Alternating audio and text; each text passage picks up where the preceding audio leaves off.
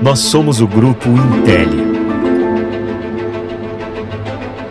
Uma indústria orgulhosamente brasileira, referência nacional e internacional na fabricação de produtos para os setores de geração, transmissão e distribuição de energia e transmissão de dados. Percorremos um longo caminho para chegar até aqui e cada passo dado no decorrer das últimas décadas é motivo de muito orgulho. O sucesso de hoje começou a ser construído no início da década de 70, com o empreendedorismo de Vincenzo Spedicato, um engenheiro italiano que acreditou no potencial do nosso país e fundou em 1973 a Intelli, indústria de terminais elétricos no interior do estado de São Paulo. Eu sempre tive em minha mente que o tamanho de uma empresa é proporcional ao espaço que você dedica a ela na sua mente e na sua alma. Nossa empresa, que iniciou suas atividades com a fabricação de terminais e conectores, expandiu de forma consistente seu espectro de atuação nas décadas subsequentes. Nos anos 80, passamos a produzir hastes de aterramento, segmento no qual somos líderes de mercado até hoje. Em 1994, com a aquisição da Copper Steel Bimetálicos, nos tornamos Grupo Intel e passamos a ser uma das únicas empresas do mundo a dominar a tecnologia de fabricação dos versáteis condutores bimetálicos em aço revestido de cobre e aço revestido de alumínio. Mais recentemente, impulsionados pela inauguração da nossa primeira planta de laminação de alumínio, também nos consolidamos como importante protagonista na fabricação de condutores de energia. Inovação, qualidade e diversificação fazem parte do nosso DNA. Hoje, o Grupo Intel é referência na fabricação de terminais, conectores, hastes de aterramento, condutores bimetálicos e condutores de alumínio. Em uma trajetória de evolução constante, crescemos mais de 200% entre 2010 e 2020. Com um parque industrial distribuído em seis unidades Fabris, formamos um time de mais de 1.500 colaboradores responsáveis por um portfólio com mais de 10 mil itens e um só objetivo: garantir a qualidade dos produtos que sustentam a energia do seu dia a dia. Com excelência reconhecida por certificações nacionais e internacionais, como a ISO 9001 e a ISO 14001, atendemos diretamente as principais concessionárias de energia do país Estamos presentes em distribuidores de materiais elétricos em todo o território nacional e exportamos para mais de 80 países. Esse crescimento vigoroso e sólido, que nos enche de orgulho, também se deve ao olhar cuidadoso e especial com cada colaborador. Desenvolver talentos e proporcionar oportunidades de crescimento para que eles permaneçam conosco é um dos principais pilares de nosso sucesso. A alma de uma empresa são as pessoas. Sem elas, é impossível ter uma empresa forte. Responsabilidade socioambiental é outra diretriz-chave em nossa companhia. Comprometidos com a ideia de que progresso e sustentabilidade caminham juntos, desde 2016, 100% da energia elétrica consumida pelo Grupo Intel provém exclusivamente de fontes renováveis de energia.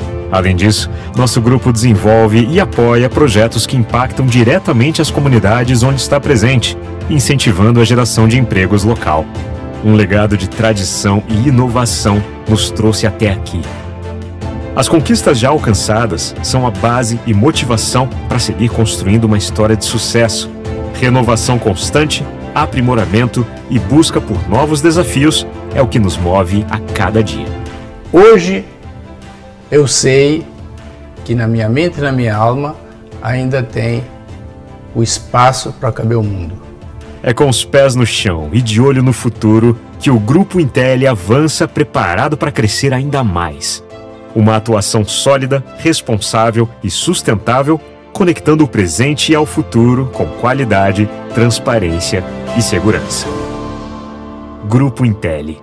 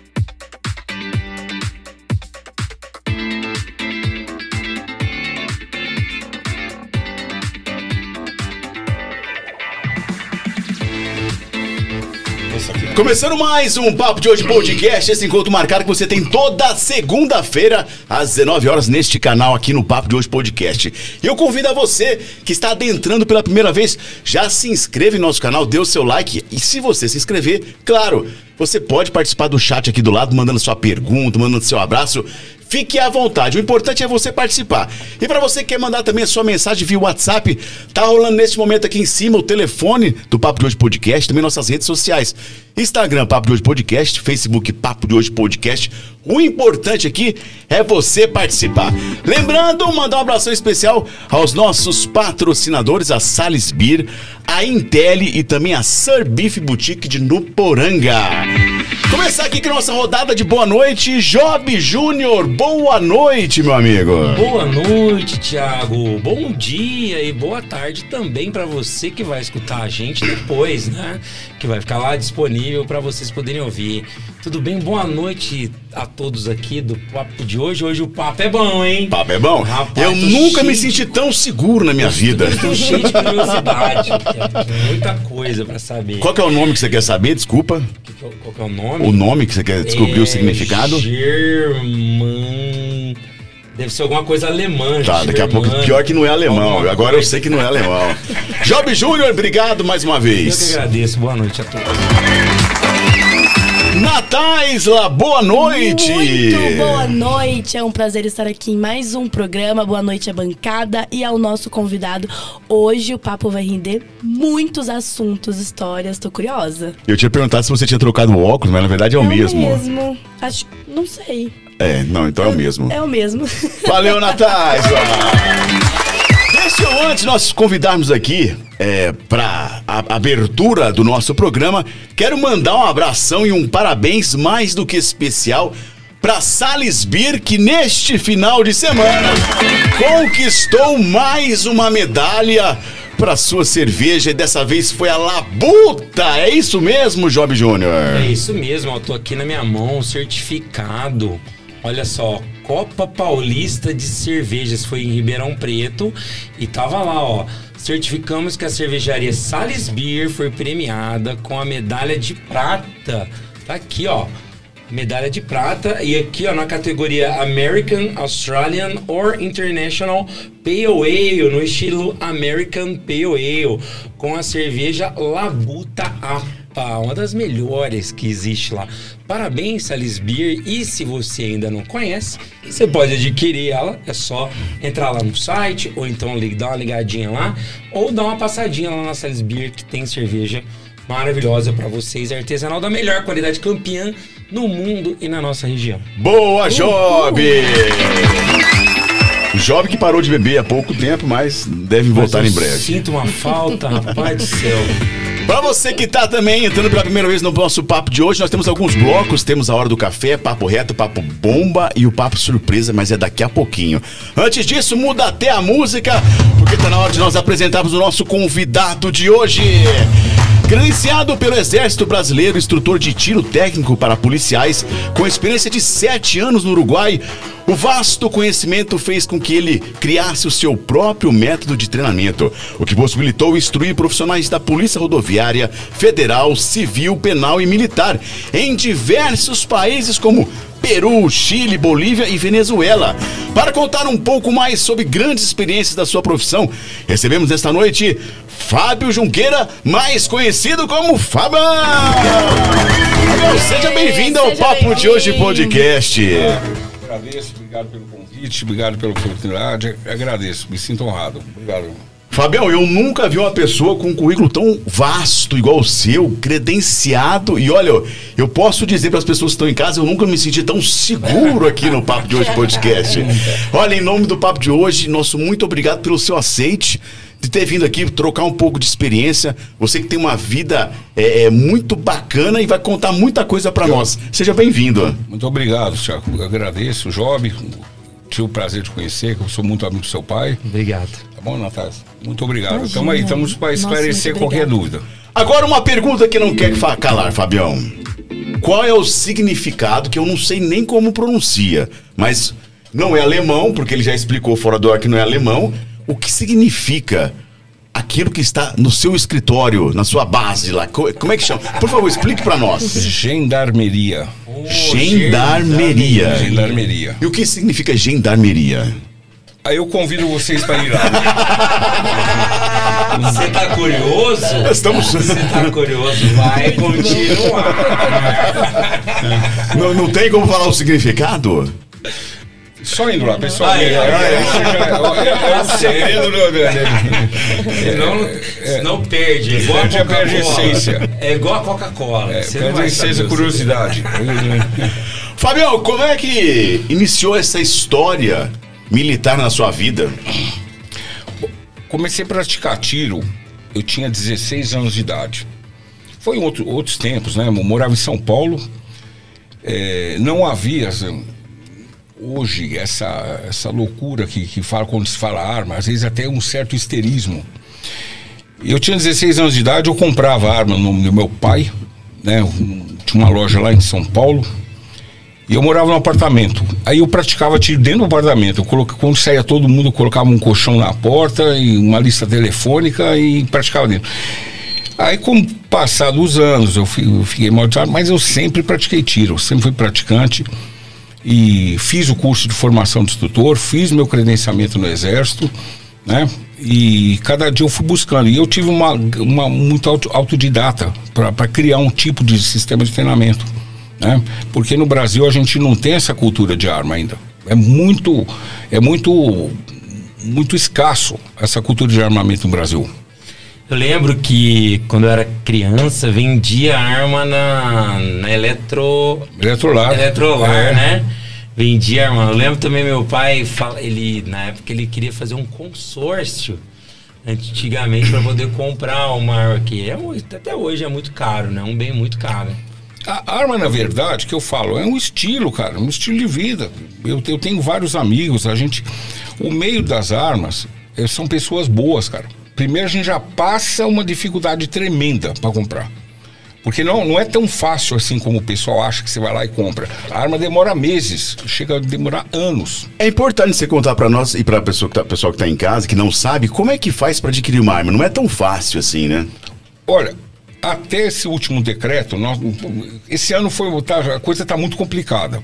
Você tinha dois sistemas, duas linhas para comprar. Ou você comprava através pelo Exército Brasileiro e você tinha autorização para ir num clube de tiro, você praticar o tiro, ou pela Polícia Federal que daria a posse residencial.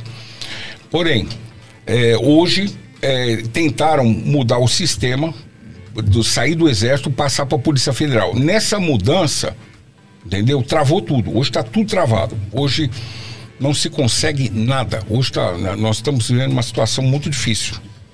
Mas antes de entrar, é interessante, eu ia te perguntar que há uma grande diferença entre, por exemplo, é, o tiro esportivo e o tiro Policial, é. policial, é. né? Conta pra gente um pouquinho como que é essa diferença. O tiro esportivo, cara, você vai praticar, você, tre- você treina condicionamento, é, é, mira, respiração, postura, você faz o alvo, você tem que pontuar o alvo. Você, tá, você não está sob estresse, você está calmo, entendeu? Você está num ambiente tranquilo. É até, é até uma competição olímpica, né? Tem. Sim, tem, tem, uma- Tem- tem várias modalidades. Tem o tiro ao prato, que é o trap, a fossa olímpica, o, prato, tem, tem o, o- o- tiro de precisão, que é com fuzil. Aí você tem a modalidade PSC, que já é um tiro que você utiliza a pista, né? E o tiro policial, você faz um tiro assim diferente. O que acontece? O tiro policial, ele é totalmente diferente do tiro esportivo. Você tem que identificar o alvo antes de atirar. Né? Então, o policial, antes de ele fazer o disparo, ele tem que identificar o que, que está, né? quem ele está, aonde ele está atirando, que é dificílimo. A situação do policial, hoje que trabalha armado, é uma situação muito difícil, cara. Entendeu? Às vezes as pessoas criticam, falam, mas é muito difícil. A decisão dele ali é decisão de segundos, fração de segundos. Então, tem que ter um treinamento diferente. E aí, em cima dessa questão do treinamento diferente, você criou um método diferente, né? Você poderia contar para nós que, que, como é que é? Foi, como é que é, surgiu essa ideia de criar esse método novo? eu, eu comecei a. Eu tive uma autodidata, comecei a analisar como que estava, como que era, como se seguia, o que estava acontecendo, às vezes al- alguns erros que aconteciam. Eu, nos anos 90, final dos anos 90, eu, eu fiquei praticamente dois anos dando aula na, ah, na PRF, na Polícia Rodoviária Federal. Eu não, eu, não, eu não, não fui da PRF, dei aula na PRF. Eu fiquei praticamente dois anos, né? Na PRF, ah, eu dei no estado de Minas Gerais, eh, Rio Grande do Sul. Então, por exemplo, rodei vários estados, São Paulo. E teve uma época que eu comecei a desenvolver um, um, um sistema de treinamento assim. O, ele- o policial so- numa pista, né? Então, ah, comecei a criar alvos, por exemplo, ah, ah, de cores. Ou cores, depois comecei a desenvolver figuras. Ali você tinha uma criança, tinha um, um- uma mulher com um buquê de flor, um homem com, um, Jornal. um objeto na mão. Porque aquela questão é o seguinte: o policial que entra na pista, ele não pode treinar o tio parado, porque ele- vai ter que identificar a ameaça. Só que essa ameaça custa a vida dele ou a liberdade dele, no, no caso de um erro. Então, é, é condicionar o policial, né, colocando uma arma no chão para identificar, jogando uma granada de simulação no, no- pé do policial para ver a, a atitude dele. Então, eu comecei a desenvolver esse tipo de treinamento. Então, foi um negócio foi muito positivo eu no, no início dos anos 2000 eu fui dar um, uma- um- um treinamento para a Polícia Rodoviária Federal. Juntou a Polícia Rodoviária Federal a Polícia Civil do Rio Grande do Sul Brigada Militar e a Polícia Federal. E foi feito esse, esse treinamento na fronteira. Um amigo meu que organizou lá e até me perguntou na época se eu queria eh, se, a se eu tinha alguma objeção se a polícia uruguaia viesse. Eu falei não de, de maneira nenhuma Nesse contato com a polícia uruguaia, né, eles gostaram e houve um convite para mim no Uruguai. Eu participei de um seminário internacional de arma de fogo e na oportunidade, eh, nesse seminário que eu fui participar com um, um palestrante, eles me chamaram para dar uma, um- uma instrução. Eu não estava nem preparado para a segurança do presidente da República, na época o, o presidente Tabaré Vasquez. Eu fiz essa instrução. Passou alguns meses, eles me ligaram para mim. Ó, precisamos conversar com você sobre. Não, você tem que vir aqui. Eu falei, Ixi, será que eu fiz alguma coisa, cara? Não, que assunto, não, você tem que vir aqui. Traz seus documentos, tal, tal. E eu fui para o Uruguai. Eu falei, ah, acabei chegando lá no Uruguai, passei algum, quase um mês lá. E houve o convite para ingressar na Polícia Nacional. Aí acabei ingressando na Polícia. Nacional do Uruguai. Só que eu trabalhava num sistema, né? Eu, eu ficava um mês lá e um mês aqui. Um mês lá, um mês aqui. Praticamente eu fiquei vivendo essa vida há quase sete anos. Isso foi em que época, Foi Fabião? 2006 a 2013. 2000, eh, 2006 a 2012, final de 2012. E aí você treinava o pessoal que tomava conta da presidência. Não, Tipo, é, é- é assim, eu criei um método. é, é, o que acontece? É, é o que já, já em São Paulo tem, mas é um outro tipo de treinamento. Você, você tem que padronizar, nivelar o treinamento. O, o que o policial aqui, por exemplo, de, de Orlândia recebe, o, do- de São Paulo, de Santos, vai receber tudo igual. Aí começamos a fazer um nivelamento. Né, que se chama, começamos a nivelar os policiais do Uruguai inteiro. E nas oportunidades, eu trabalhei lá, trabalhei em policiamento lá na, do, do, em Montevidéu, trabalhei em fronteira. Eu tive essa oportunidade de. ah, então foi em todas as Foi áreas. todas as áreas, Ah, todas as áreas.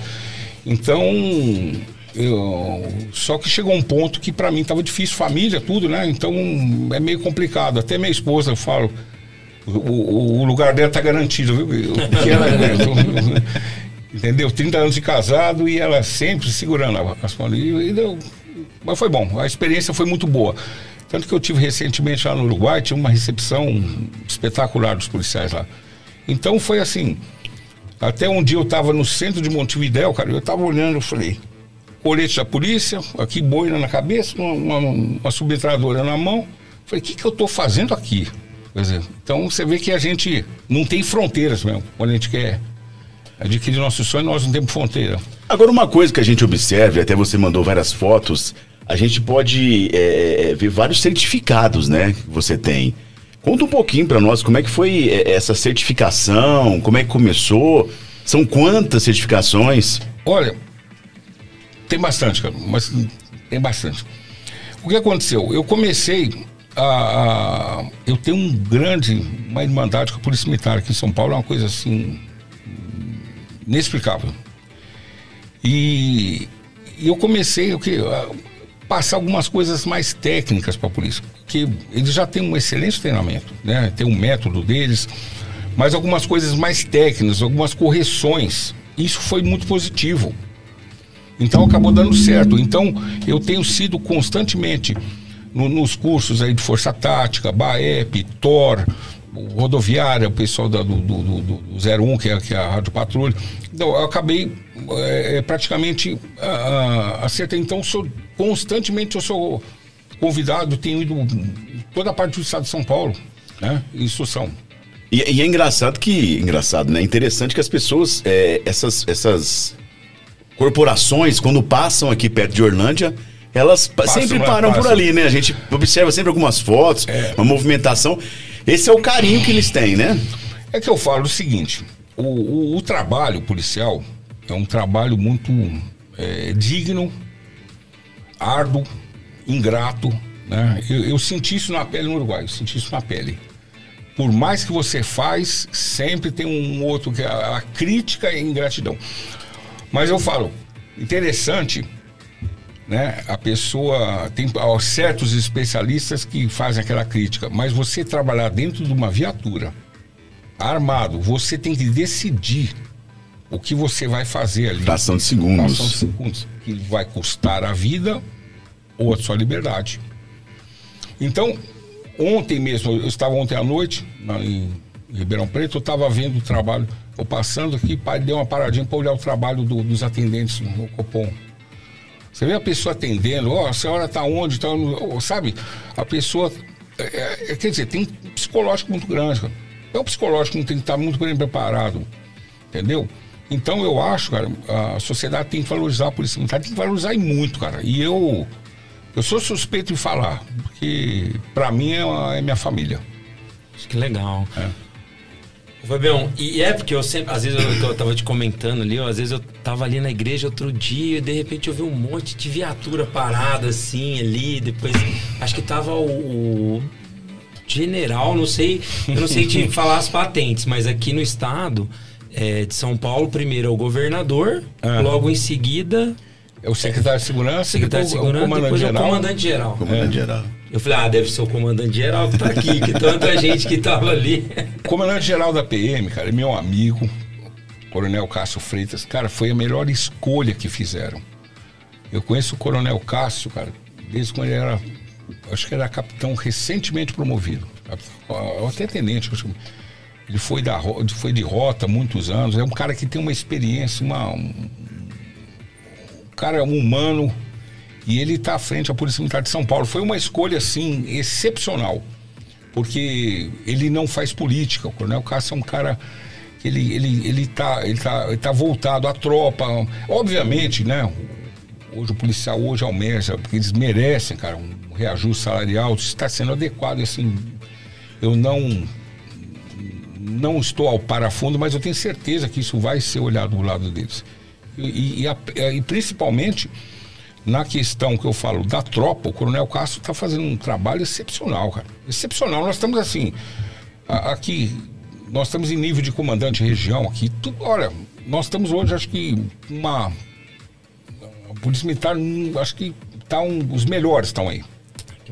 E, e para ser é, policial, você precisa fazer o, é um concurso público, é, né? concurso. E aí, para você ter uma patente mais alta, você precisa fazer barro branco, é isso? É, tem do, é a, a, carreira deles tem é, a, a, a, do praça, né? Que ele vai a soldado, depois cabo, sargento, segundo, é, terceiro, segundo, primeiro sargento, até ele encerra como subtenente. E, e, é feito em um ano e meio. E o barro branco, que são, não me engano, em três ou quatro anos, ele sai já como aspirante, depois segundo tenente, primeiro tenente, capitão, major e tenente coronel. É porque lá, você já teve lá em Barro Branco? Já tive lá. Já tive, ah, tinha alguma solidariedade. Tive, inclusive, na passagem de comando lá do, do Coronel Cássio, recente. É, ele, tom, assumiu o comando em fevereiro. Né? Então, e ele esteve lá. E eu tive, semana passada, na terça-feira, eu recebi o comandante do, do CPRV, o Coronel Cerqueira Leite, que é o comandante da Polícia Rodoviária do Estado de São Paulo. Ele esteve aqui me visitando. Foi reinaugurada a base da Polícia Rodoviária aqui. Ah, que legal.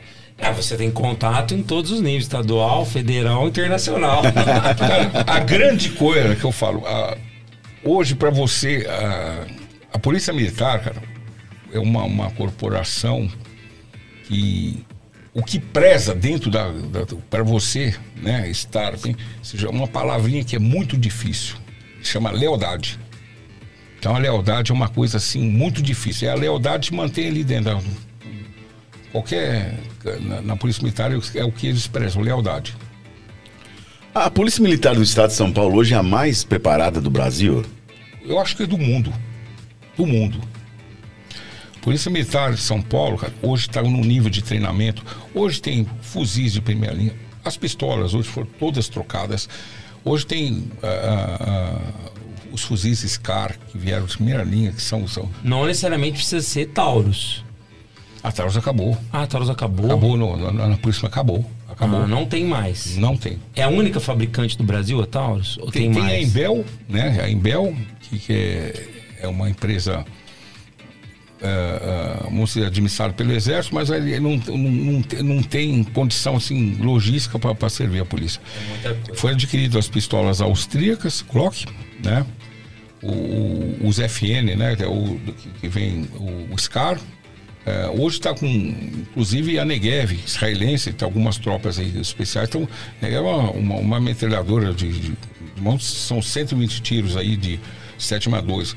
Hoje rota, essas, essas Cara, tá assim, uma coisa assim extremamente profissional. Você vê as viaturas deles, é, é o próprio fardamento que está sendo mudado dele. Eu, eu, eu, acho que nós estamos passando uma, uma boa fase aqui em, em São Paulo.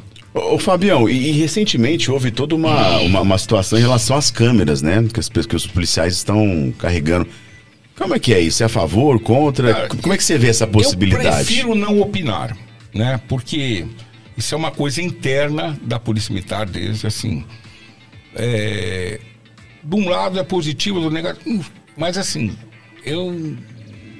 Eu prefiro assim, uma coisa que é uma decisão ali. Comando, de né? comando, comando de interno, comando, né? De comando. Entendi. Ô, ô, Fábio, então você acha então que as. A... É, porque tem que estar muito bem preparado, porque cada dia os, os, os, bandidos aí, os criminosos estão cada vez mais preparados também. Não, né? e é aquilo que ele falou, na decisão, assim, tem que ser rápida, né, do policial, né? Ele tem que ser é, muito rápido, e, e né? às vezes é igual, por exemplo, às vezes, a, a, igual você falou que a gente tem que valorizar mesmo o profissional, porque às vezes eles estão numa situação muito complicada. Os caras vêm com tudo, cerca a cidade.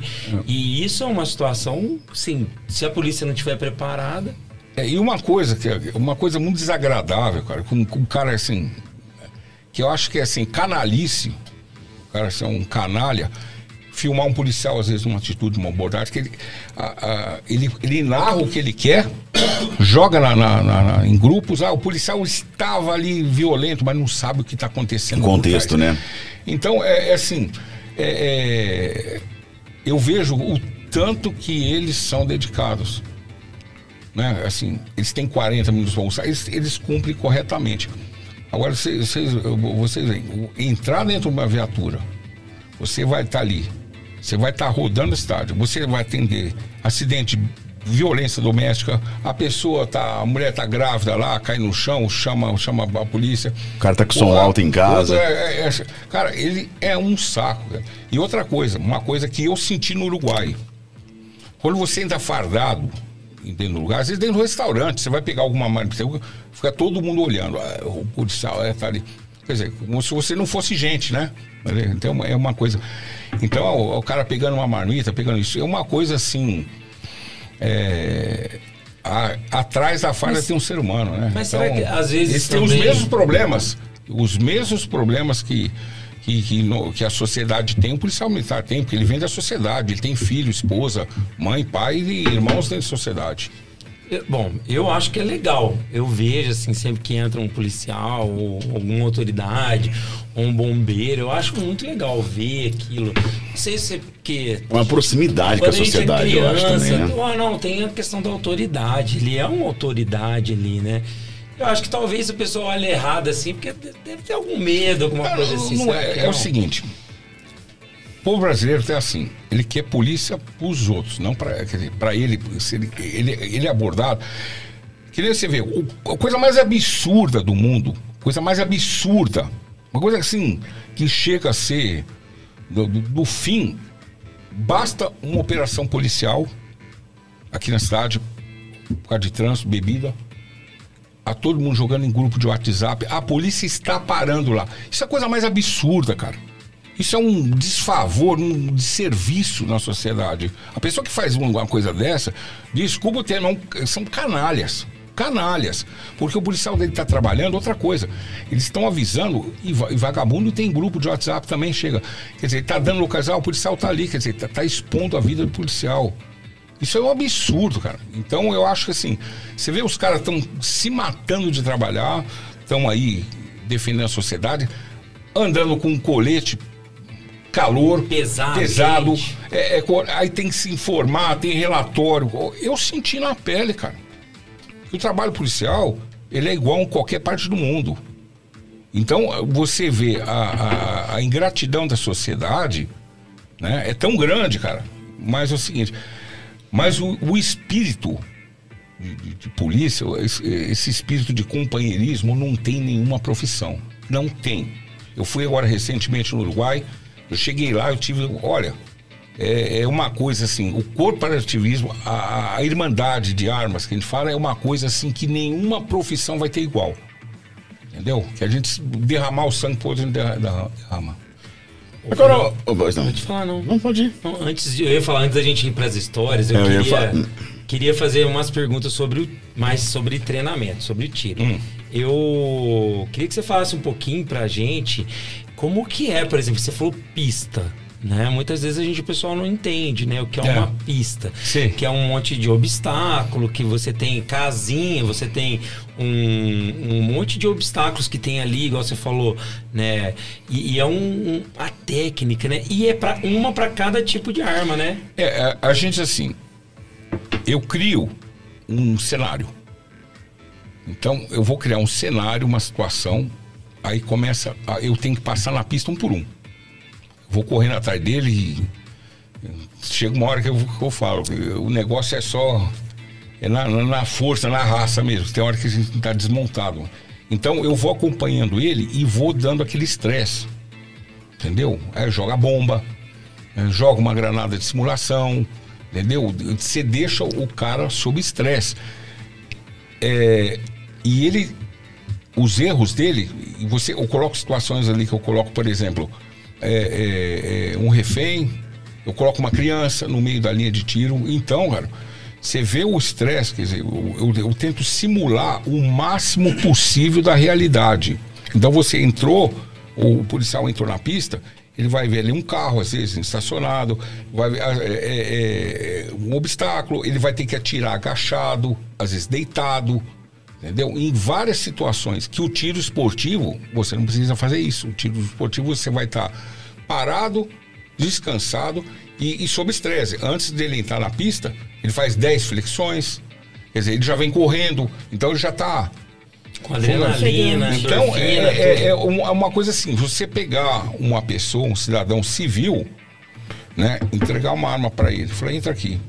Mesmo praticante de tiro assim, que seja tenha alguma qualquer experiência, um, pouca experiência com arma, entra nessa pista. Ele agacha e chora. Não dá, não dá, não vai.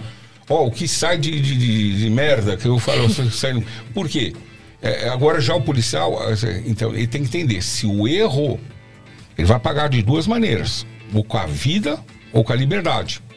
É triste, cara, você vê um policial que vai preso por um erro. E muitas vezes, cara, aí desce além, critica, ou, ou vem a crítica, mas não sabe o tanto que é difícil. Até eu convido, cara, quem quiser passar numa. Eu passo uma pessoa na pista para ver a dificuldade que ele vai ter. Você vai ver a dificuldade. Sim, imagino. Não, e, e outra não é brinquedo, igual eu, eu gosto de airsoft também. Hum. Mas nem se compara, né? Igualzinho. Não tem, nem, não tem nem, nem se compara, que tem uma pista também, nem tudo isso. Mas nem se compara. E, e- mas eu queria saber assim, qual, que, que a pessoa precisa ter? É concentração? É preparo físico? Olha, o que, que é, é um- assim é um- fundamental? É um conjunto de preparo com a arma, adestramento, que eu chamo da- arma, condicionamento físico, tá? Tem então condicionamento físico, o, o adestramento com a arma é um, um. E, e- e- psicologicamente. Agora você veja bem. Você pega o policial, muitos moram longe? Trabalham. Aqui em Orlândia, por exemplo, grande maioria Não é da cidade, Não é da né? cidade. Eles já têm- chegam, viajam, né? São da região. Então eles vêm trabalhar aqui, quer dizer, deixa a família, às vezes os problemas familiares que estão lá, que eles estão com problemas, às vezes em casa, com- isso é muito comum. Então ele vem para decidir e resolver o problema dos outros.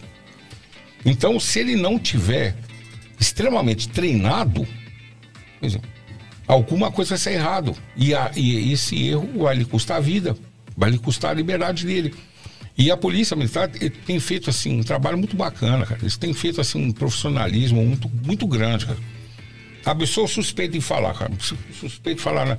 A Polícia Civil também foi, foram trocado todas as armas deles. Então, então se profissionais, profissionais, uh, estão o lado profissional deles está muito, quer dizer, eles estão assim muito bem, muito bem.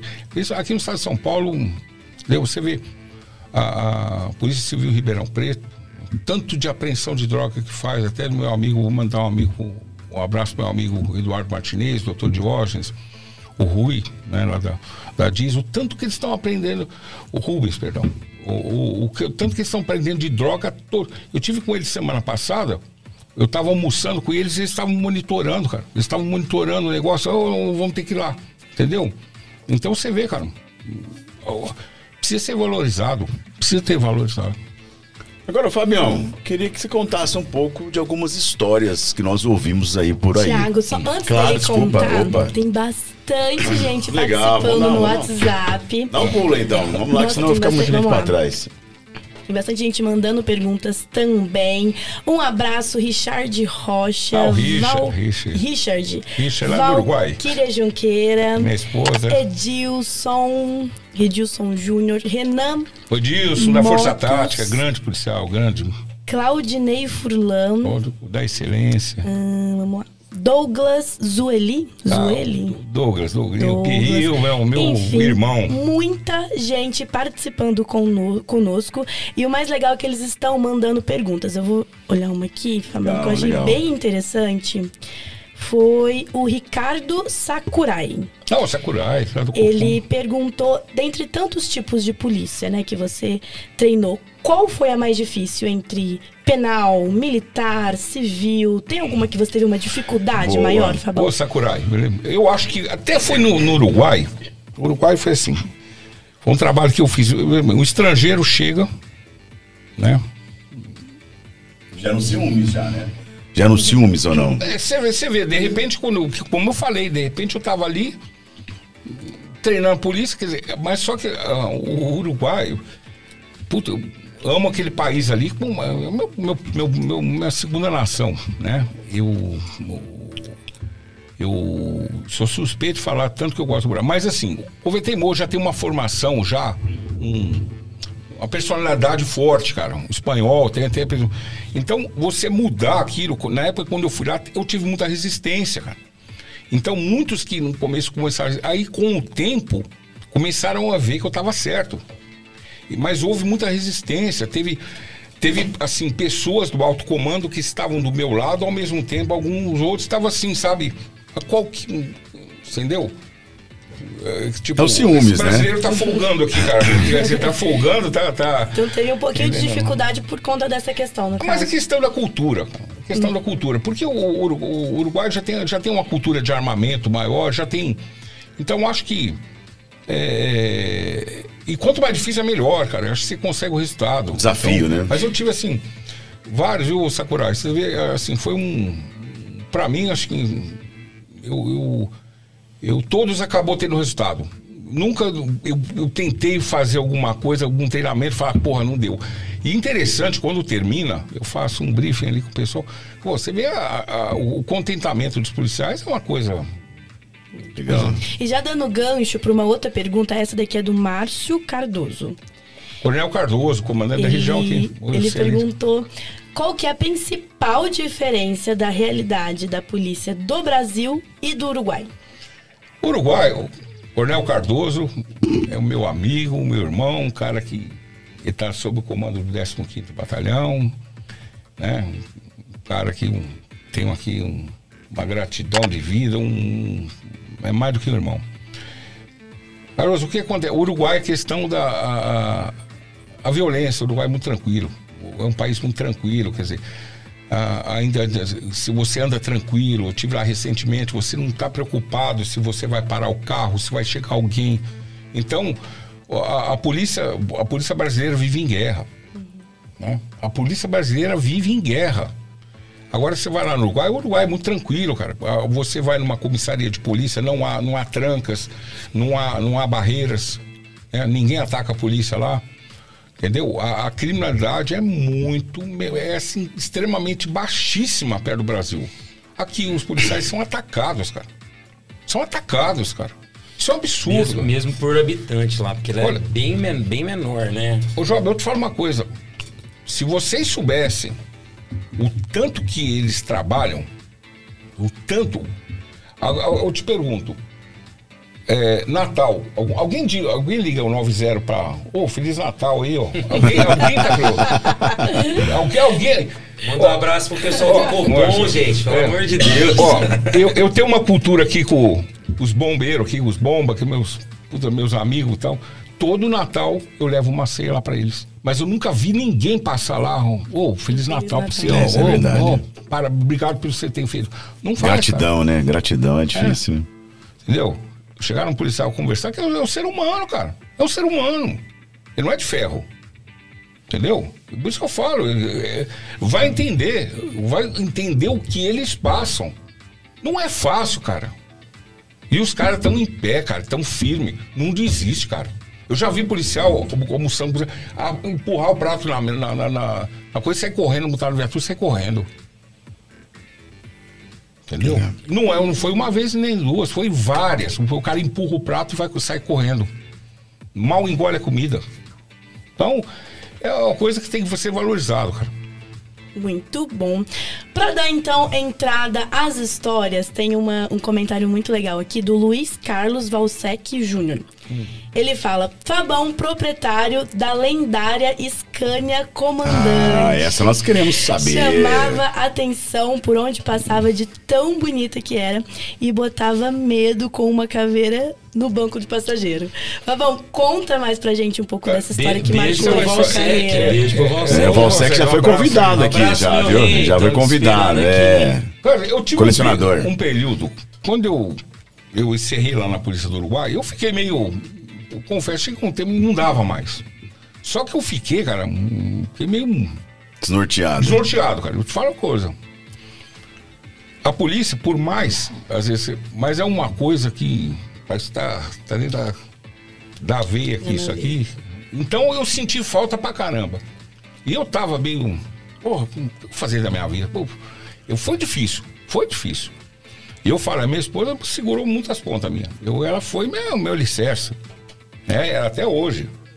Aí eu cheguei na. na- na- eu, eu voltei do Uruguai, fiquei alguns meses aqui, eu tava assim, totalmente perdido. Sabe? Totalmente deslocado. Eu passei um dia, eu falei, cara, eu passei em frente à concessionária. Foi uma coisa tão absurda, cara, tão absurda. Que eu tava passando em frente, eu olhei assim a concessionária, eu falei, cara, eu vou entrar. Do nada? Do nada, do nada, do nada. Eu, eu liguei pra minha esposa, chama Valquíria. Falei, Valquíria, comprei um caminhão. Quê? Você bebeu? Você cola? Você... Comprei um caminhão. Aí eu. O que, que eu ia fazer? Eu, nem eu não sabia. Eu falei, o que eu vou fazer com isso? Aí eu fui aqui, namorando, correndo. hum, Vamos começar a viajar. Mas eu não sabia nada. Eu montei e ia. E só que eu ia. Você foi pra fazer viagem? Foi de frete, de de frete. Só que eu ia, só que eu, eu ia pro Amapá, eu pegava a balsa, eu ia pra Manaus. Seu mais longe. É, o- eu, eu tinha uma outra empresa que eu puxava, que eu ligava pros caras, eu falei, "Ó, onde tem? Eles mandaram, ó, hum, tem carga lá pro Acre. Eu vou. Entendeu? Onde ninguém queria ir, eu ia. Manaus. entendeu? Aí eu fui, cara. De início foi só pra se aventurar mesmo. Cara, foi assim, cara, uma experiência incrível, cara. Porque você. Eu pegava a balsa. Teve um dia que eu fiquei na balsa, preso na balsa, de, de, de Porto Velho a Manaus, a balsa subiu numa banca de areia. Eu fiquei 16 dias, cara. No meio? No meio do rio, 16 dias nós ficamos. Porque a balsa tinha, serviu uma comida lá, serviu um. E nós ficamos no caminhão, dormia dentro do caminhão. Mas o que aconteceu? Subiu em cima da banca de areia, o rio Madeira estava abaixo, nós subimos. Não tinha como tirar a gente lá. Não tinha. Aí ia batendo a areia e ia subindo. Quer dizer, precisou vir outra balsa. A balsa encaixou na outra. Eles fizeram um serviço de solda para poder passar os caminhões. Foi uma coisa assim, cara. Foi 16 dias. Cheguei em Manaus, parecia que eu tava. Entendeu? Eu tava arrebentado, cara. Eu- eu- depois de Manaus, eu peguei depois para Belém. Foi nove dias de embarcado. Entendeu? Aí eu ficava dentro de serraria e eu comecei muito para Amapá. Longe, hein? É. Quantos quilômetros dá daqui a Mapá? você tem que ir até Belém e pegar uma balsa. Isso dá quantos quilômetros? Cara, até Belém vai dar quase 3 mil. 3 mil e depois você pegava a balsa. Eram três dias É de chão, viagem. hein, Fabião? Três dias de viagem. Aí eu chegava no Amapá, eu ia pro norte do Amapá. Coincidentemente, né, eu fiz amizade com um cara, eh, um dos sócios da, da, da- da serraria de Ribeirão Preto. né? E eu acabei fazendo uma amizade com ele. Então eu ia lá, eu carregava lá. Só que eu levava uma moto em cima do caminhão. Aí eu descarregava a moto lá no, no Amapá, demorava, demorava quase uma semana para preparar a carga. Eu saía na moto, eu ia para Goiânia Francesa. De moto. Eu saía rodando, ia no Oiapoque, do Oiapoque não tinha nem a. Hoje tem uma ponte lá, mas eu punha no barquinho, atravessava o rio Oiapoque de barquinho e entrava na Goiânia Francesa de moto. Agora que moto? Qual moto? Uma Pop 100. Ah, é possível. Não é Uma, eu possível. pus umas rodas largas nela, eu punha uma mochila nas costas e saía de Pop 100. Não era amarela, não. Mas, Não, camuflado. assim. mas você planejava essas viagens? Você sentava e planejava ou você ia, ia na raça? Ia na Tinha raça. viagem e você ia. Quando eu fiz 40 anos, 2005 foi, cheguei minha esposa e falei, ó, vou fazer uma viagem de reflexão. Eu tinha uma blazer na época, eu falei, bom, você vai, sei lá, eu vou lá pro Chile. Nunca tinha. Ela, ela, Sozinho? ela tá assistindo, fui. Ela tá assistindo aqui, ela sabe dessa história da, da, né, da, da viagem de reflexão. Eu falei que ia fazer uma reflexão da vida. Eu saí e fiquei um mês fora. E foi de, de blazer? De blazer, eu dormia dentro, eu pagava é, casa, eu parava em uma cidade, às vezes o caso de família, pagava para tomar banho, né? Me alimentava ali com. Eu fui mesmo, eu fui na raça, cara. Fui arrastando e fui. Né, o rodeio. Agora, é, eu imagino que você teve- passou por muitos perrengues, né? Igual essa situação aí de ficar na balsa 16 dias. Quais foram os outros perrengues que você passou e que você se lembra dessas viagens malucas aí? E a caveirinha, eu quero saber da Ah, caveira. da caveira, o detalhe da caveira. A, a história foi assim: é, é, é, o pessoal falava assim, é o caminhão do capeta. eu, eu- eu tinha uma, eu, eu tinha uma máscara, né?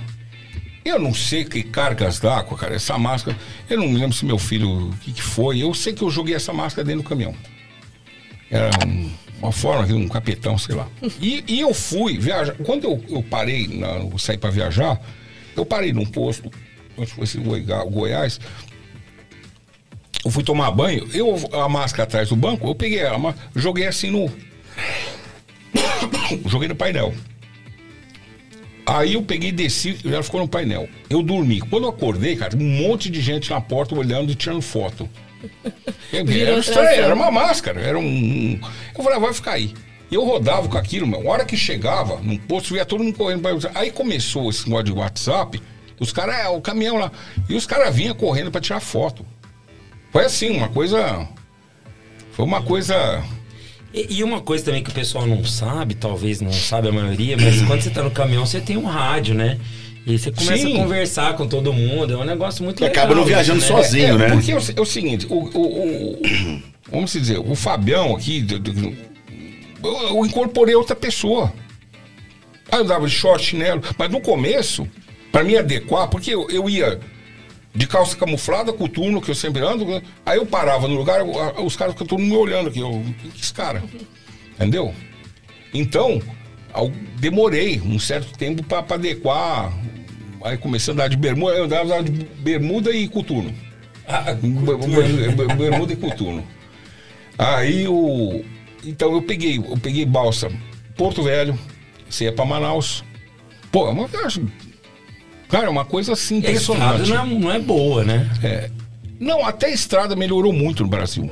Mas assim, a- a- você passa por várias provações. cara. Você vai num posto fiscal, todo mundo quer humilhar o caminhoneiro. Ali você, o cam- o cara, para, estaciona, vem aqui, para ali, vai. Quer dizer, a pessoa, você chega num, num- num comércio, você vai entregar uma nota lá, o cara, ah, para aqui, entendeu? Quer dizer, é uma. É um dos casos. Aí, eu entrava no embalo e o cara olhava o caminhão e falava, ah, o- trabalho caminhão, trabalho, isso aí. Então, é, foi assim, uma ex- experiência de vida, porque você viajar de carro, é uma coisa você viajar de carro, você vê um outro Brasil. Viajar de caminhão, você vê um outro Brasil. Totalmente, é um mundo totalmente diferente. Você para num posto de gasolina, os caras vêm puxar assunto. Dizer, até questão pela, pela, pela, pela carência, né? Longe da família. Então você faz uma amizade de pátio de posto ali que você passa às vezes um final de semana. Então, pô, cara, é, é, lá no norte, cara, chegava lá, tinha uma vila com. Eu fiquei na greve lá, 15 dias lá na, na- numa vilinha. No litor, aí o brinquedo foi mais, mais uma semana eu já era prefeito da vila, cara. Entendeu? Então é, você faz muita amizade, cara. Você- é, é muito bacana, cara. E- e- e- mas é árduo, é, também é difícil. Não tem dia, não tem hora. Pô, che- chegava lá no local, cara. pô, Uma vez eu cheguei, um cara para descarregar, cara. Eu cheguei, era, era 11, o cara olhou na minha cara 11 horas e falou assim: Eu só depois do feriado, era Semana Santa. Eu falei: Descansado. Eu queria voar no cara, cara. Eu queria voar no cara. Aí fui para um par de pouso de gasolina, sentei falei: "Meu, Pariu, o que, que eu tô fazendo aqui, cara? O que, que eu tô fazendo? Pô, não, não tem uma coisa normal na minha vida, né? Mas foi assim. Foi assim até chegar um. A última viagem eu viajei, fui pro Acre. Aí eu voltei, foi uma viagem cansativa, dando tudo errado. Aí quando eu voltei, falei, ó, meu, acho que chega. Quanto tempo, É Fabão, você ficou nessa. Sete anos. Sete anos. É interessante, os ciclos, né, dos sete. Fiquei sete anos no Uruguai, sete anos no caminhão. Então, Proposital ou foi coincidência? Não, coincidência. Coincidência. Poxa. Coincidência. Coincidência. Você vê. Foi assim, duas experiências, assim. é, como eu falei, eu estava no, no Uruguai, várias vezes eu estava sentado numa mesa, eu tenho fotos, tenho tudo, junto com o ministro, conversando com o ministro. Né? É Como eu falei, um dia eu estava lá no, no- no centro de Montevidéu, Aí eu falei, pô, eu comecei a me olhar assim, eu vi uma, uma imagem, um reflexo, assim, eu tinha, tinha parado a viatura ali, não sei o que, foi fazer, eu tava eu desci da viatura com uma submetralhadora na pendurada. que- O que eu tô fazendo aqui, cara? Eu olhava assim pensava, pô, o que eu tô fazendo aqui? Entendeu? Então ah, foi um- uma experiência muito boa, muito bacana. Aprendi muito, cara. Aprendi muito, cara. Ali foi uma escola de vida. E você- você sentiu do Uruguai ao Amapá, a Guiana Francesa. Poxa. E, e você também fez um viagens de carro, de troller, de, Fiz. de jeep. Conta aí como que fiz. foi. Agora, a instrução que você falou da polícia foi assim: pelo Uruguai, eu- não que eu viajei para Venezuela, mas pelo Uruguai, a gente fazia um curso por ano e chamava as polícias de fora. Então veio gente da Bolívia, do Chile, Argentina, Equador, Panamá. é, é, então veio de diversos países. E eu acabei dando aula e posteriormente, quando encerrava, os caras faziam uma carta de crescimento, um certificado que tá. Não que eu tenha viajado, mas sim, no Peru eu fui lá, eu fui dar instrução. Peru, eu estive lá em Cusco, dando o curso para a Polícia Nacional.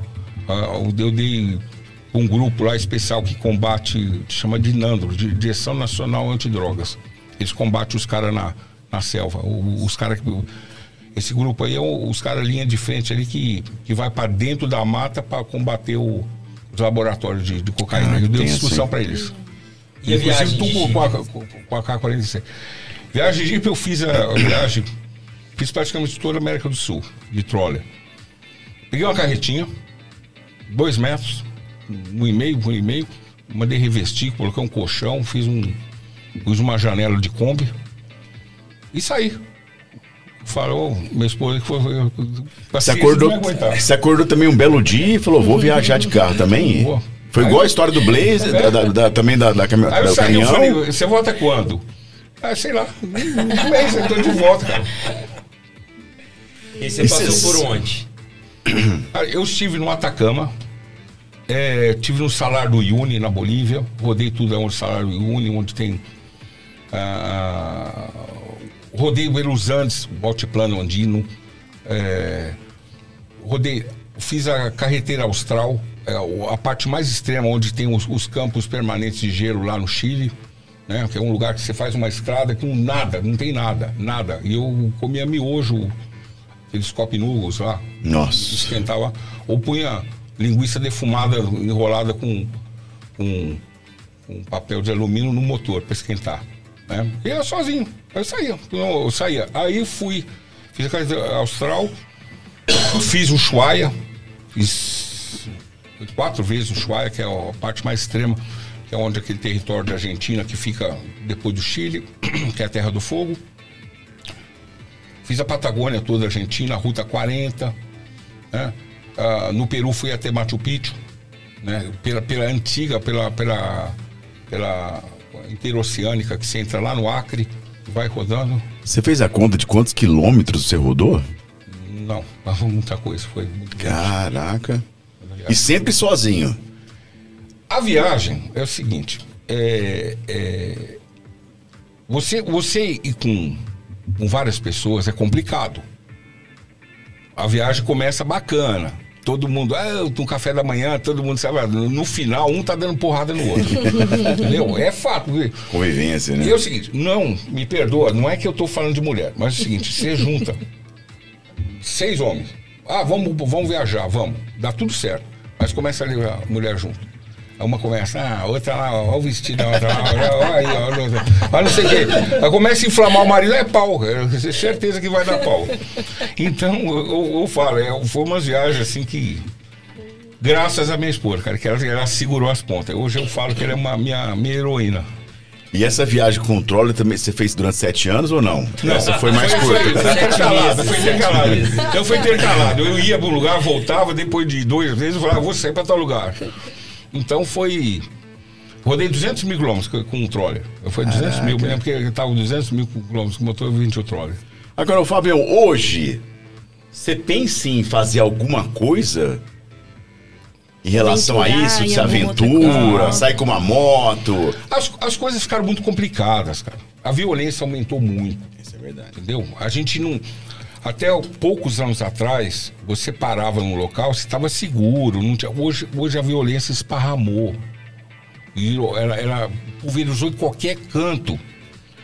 Então você hoje. Eu, eu parava na estrada, para dormir na estrada. Entendeu? Dentro dessa carreta. Eu parava, parava às vezes, um, um posto de gasolina abandonado, algum lugar. Eu- hoje não dá mais para fazer isso. Não dá. Entendeu? A violência impede você de qualquer coisa. Né? Então, isso é que eu falo. Hoje em dia, você pega esses viajantes que você acompanha.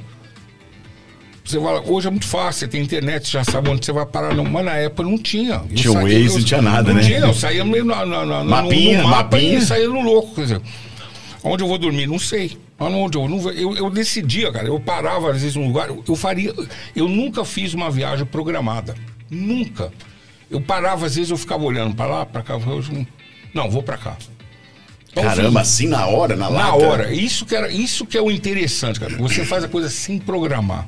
Fica mais, mais desafiador. Você vai assim, não sei onde eu vou, não sei para onde eu vou. Sei que eu vou, vamos ver onde vai dar. Eu fiz muito isso. Isso é fácil de Muito legal. conversar, né? Porque sem fazer uma amizade ali, sem conversar, você não chega a lugar nenhum, né? Uma das coisas que me ajudou muito, me ajudou muito, é, nos períodos que eu viajava, que eu estava no Uruguai, era a carteira da Polícia Uruguai. A carteira de polícia, você abre portas ali. Porque o respeito que as polícias têm, mesmo sendo de outro país, é, é, isso várias vezes eu dormi. Dormi ali em local da polícia. Lá no Carabineiros do Chile, entendeu? Na, na Polícia Argentina. Entendeu? Os caras me davam. Então isso te abriu muitas portas. Abriu, o fato abriu, de ter- abriu. A carteira de polícia abriu. Abriu. Legal. Mesmo sendo. Eu tive até um fato uma vez que eu, eu parei. Eu parei na, na, na, na- na polícia do Chile. Eu conversando ali, com- pedi uma informação. E eu não sei que cargas d'água, que eu não sei como que foi, não me lembro. Eu sei. Meu filho estava até comigo. E eu falei em português, o cara, o, o, o cara falou, ah, ele falou em português, você é brasileiro? Eu falei, sou brasileiro. Aí eu olhei para ele e falei, o que você está fazendo aí? É o mesmo que você estava na polícia do Uruguai. Entendeu? E o brasileiro estava na cabeleira do Chile. Isso é interessante, cara. Então, Agora, o Fabião, os dois aqui não tiveram oportunidade, mas eu tive. Se você chegou com uma bela de uma moto aí, que lembra aquela moto dos chips. é, Pra pessoa que tá em casa, a pessoa não sabe, né? De onde veio essa paixão por moto? Isso é um carinho que você tem especial. Porque que bela moto, viu? Parabéns.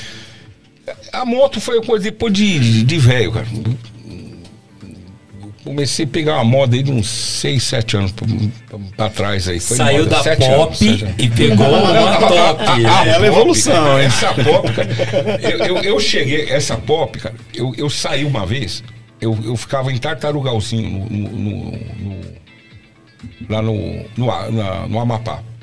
Aí eu saía, pô, e a POC dava uns 200 quilômetros de chão. Cara, mano, eu cheguei lá, tava chovendo, eu tomei uns, eu tomei uns 20 tombos pra parando. Eu, eu tava, eu cheguei, mas tava arrebentado. Quando eu chegando em Iapoca, a Polícia Rodoviária Federal me parou. Era um policial olhou, falei, deu, tô com você tá vindo de São Paulo com isso aí? eu falei, não, é que eu tô com um caminhão lá na serraria. Mas eu tava destruído, a moto tava destruída, tá tudo destruído. Né? Porque é, eu pus um pneu mais largo, mas eu te falo uma coisa, cara. E eu fui, tem, tem uma cidade no Amapá, chama Serra do Navio. Vocês sabiam que existe uma mineradora lá? Tá sobre a. Ela, ela- eu não sei se é. CMB? Não, é uma mine- mine- minera- Serra do Navio é um. Essa mine- mineradora, nos anos 40, era, ela foi pro, pro Amapá. Eu fui lá na cidade. A cidade é toda estilo americano, hidrante, tem. Como, como tem. ah, Vocês sabem que tem uma cidade chama Fordlândia? Não. Bom, vou chegar aí. Aí, essa cidade de Serra do Navio, ela é toda é, como se fosse assim, a- a- uma cidade americana. Era, era, era onde os funcionários ficaram, ficavam lá, dessa mineradora americana. Ela passou, se eu não me engano, é, passou para australiana. eu não- cara, eu não- e aí acabou doando para o estado e virou município, Serra do Navio. Então, uma cidade toda planejada americana no meio da selva. Aí, para chegar até lá, você vai pela BR 30, 200. Aí eu tava lá em- em Porto Grande, que é uma cidade, e, e Serra do Navio dava uns cento e tantos quilômetros, cara. Aí eu peguei, montei a mochila, cara. Eu montei numa mochila, eu, eu falei, os caras da serraria, ah, meu, você não vai lá não. Eu falei, vou. Não, você não vai. Eu vou, eu vou, eu vou. E fui. Eu vou te falar uma coisa, mano. A Pop C não tem amortecedor. Eu vou te falar uma coisa. olha, olha, eu cheguei, eu cheguei lá e eu tava. Eu, eu passei dentro de uma reserva indígena. Eu tava um dia parado, cara. Eu, eu, eu, eu, eu deitei a cabeça aqui no banco da moto, cara. Mas Eu por quê? xingava tanto, cara. Eu xingava tanto, cara. Quando eu levantei a cabeça, ainda tinha um cara me olhando, acho que não sei se era índio, o que aconteceu? Eu falei, nada, nada. Eu estava arrebentado. Quando eu cheguei no final do dia na Serra do Navio, eu estava destruído. Eu estava destruído, estava assado, tava... Eu fui, fui dormir numa pousada lá, cara. Eu acho que eu caí na cama. Foi, no outro dia, eu falei, meu, eu tenho que voltar. Tem que voltar. Aí tem umas caminhonetes que faz um serviço que chama os piratas no Amapá. Eu fui no cara, meu, quando você me cobra para levar lá em, Os piratas. é, é, eles, eles, assim, é umas caminhonetes, e eles fazem o, servi- o, o serviço lá do Amapá, não existe logística. É tudo muito Por longe, caminhão. né? É, tudo muito É, distante, é- é- né? é muito, o, o que acontece? Você pega ali, a, a- a- tem um- umas caminhonetes que os caras chegam, você chega no, no, no- no- em Macapá, os caras ficam tudo numa praça. Eles pegam o serviço de verdura, mercadoria, eles amarram tudo na caminhonete, vai com dois mil quilos e vai, vai distribuindo nos garimpos e levando gente. Eles fazem tudo logística, é conhecido lá como os piratas. E eu fui lá no, no, no- no Serra do Navio, cara, eu não aguentava mais. Eu, fui- eu falei pro, pro cara, "Qu- quanto você me cobra para levar em Porto Grande? Ah, cobre tanto. Eu falei, vambora. Eu joguei a moto em cima. Só que eu falei, me deixa 3 quilômetros antes da serraria. Entendeu? Aí ba baixei a moto, que eu cheguei com a moto na serraria, os caras, você foi? Eu falei, fui, fui. Eu Voltei. Mas por que uma Pop 100? Não Porque era mais caminhão, leve, né? cara. É, Era Ah, mais tá. leve. Mais leve. senão o carro pesava o caminhão. Caramba, mas é demais. hein? Então foi E essa moto que você tá hoje é uma, uma Harley Davidson. uma Harley Harley Davidson. Davidson. Ah, esse é estilo Essa- zoado, essa é né? mais Essa é tranquila. a Road King Policy, né? Esse É é já feita pra polícia mesmo. É um- uma polícia americana. Agora conta pra nós, Fo- Fordland, você falou? Fordland é uma cidade é, no estado do Pará. Eu já na, ouvi falar Na dela. beira do Tapajós. Você vai na cidade, ele tem uma praça, tem uma casa. Hoje, é, se, eu- me engano, é a casa do. do- do- se virou um convento. Bom, enfim, era a casa toda americana. Tudo escrito em inglês. O Henry Ford criou essa cidade no- nos anos 30. Né? Para quê? Para pegar borracha. Então, extraía borracha e saía no Tapajós. Já tinha, um- tem, tem até hoje tem um porto lá. Aí, com, quando houve a crise da borracha, que os, os ingleses, né, nos anos 30, buscaram a, a, a semente, levaram para a Ásia, plantaram lá, acabou com. deu a cri- crise da borracha aqui no Brasil. Então, o que aconteceu? É, a cidade abandonou. Aí, hoje, depois as pessoas começaram. Mas assim, a cidade é toda americana. As casas de madeira, aquele. aquele O estilo. Cara, o estilo, a- aquela, aqueles sobrados de madeira, a, a indústria, tá lá, tá, tudo intacto, cara. Tudo intacto. É coisas assim que. que isso dá para explorar um turismo enorme, e é pouco conhecido. É que nem Nosso país é muito grande, né? que nem lá no, em Rondônia, você vê a judiação lá, você sabe, tem uma, uma ferrovia Madeira Mamoré. Eu vou falar?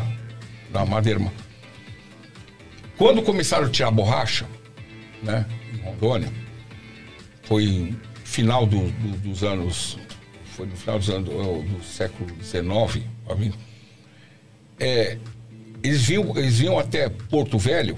Porto Velho era um porto. Eles vinham até Porto Velho, os, os, os- os europeus, os alemães, ingleses. Eles vinham ali para buscar borracha. A borracha ficava lá numa cidade que chama, chama Guajará-Mirim. Só que o Rio Madeira chegava em Porto Velho, ele não era navegável, era pedras. Então, não conseguia navegar. Então, eles começaram a fazer uma ferrovia beirando o Rio Madeira. Só que isso nos anos 1900 e pouco, 1910, as coisas, foi 15 anos para fazer isso. E lá, até hoje, as locomotivas estão lá tudo jogada, tudo enferrujando, tá, tá se acabando tudo. Então, eles criaram essa, essa ferrovia para quê? Para puxar borracha. Para levar borracha. Ela andava 300 quilômetros na margem do rio, tá tudo intacto lá.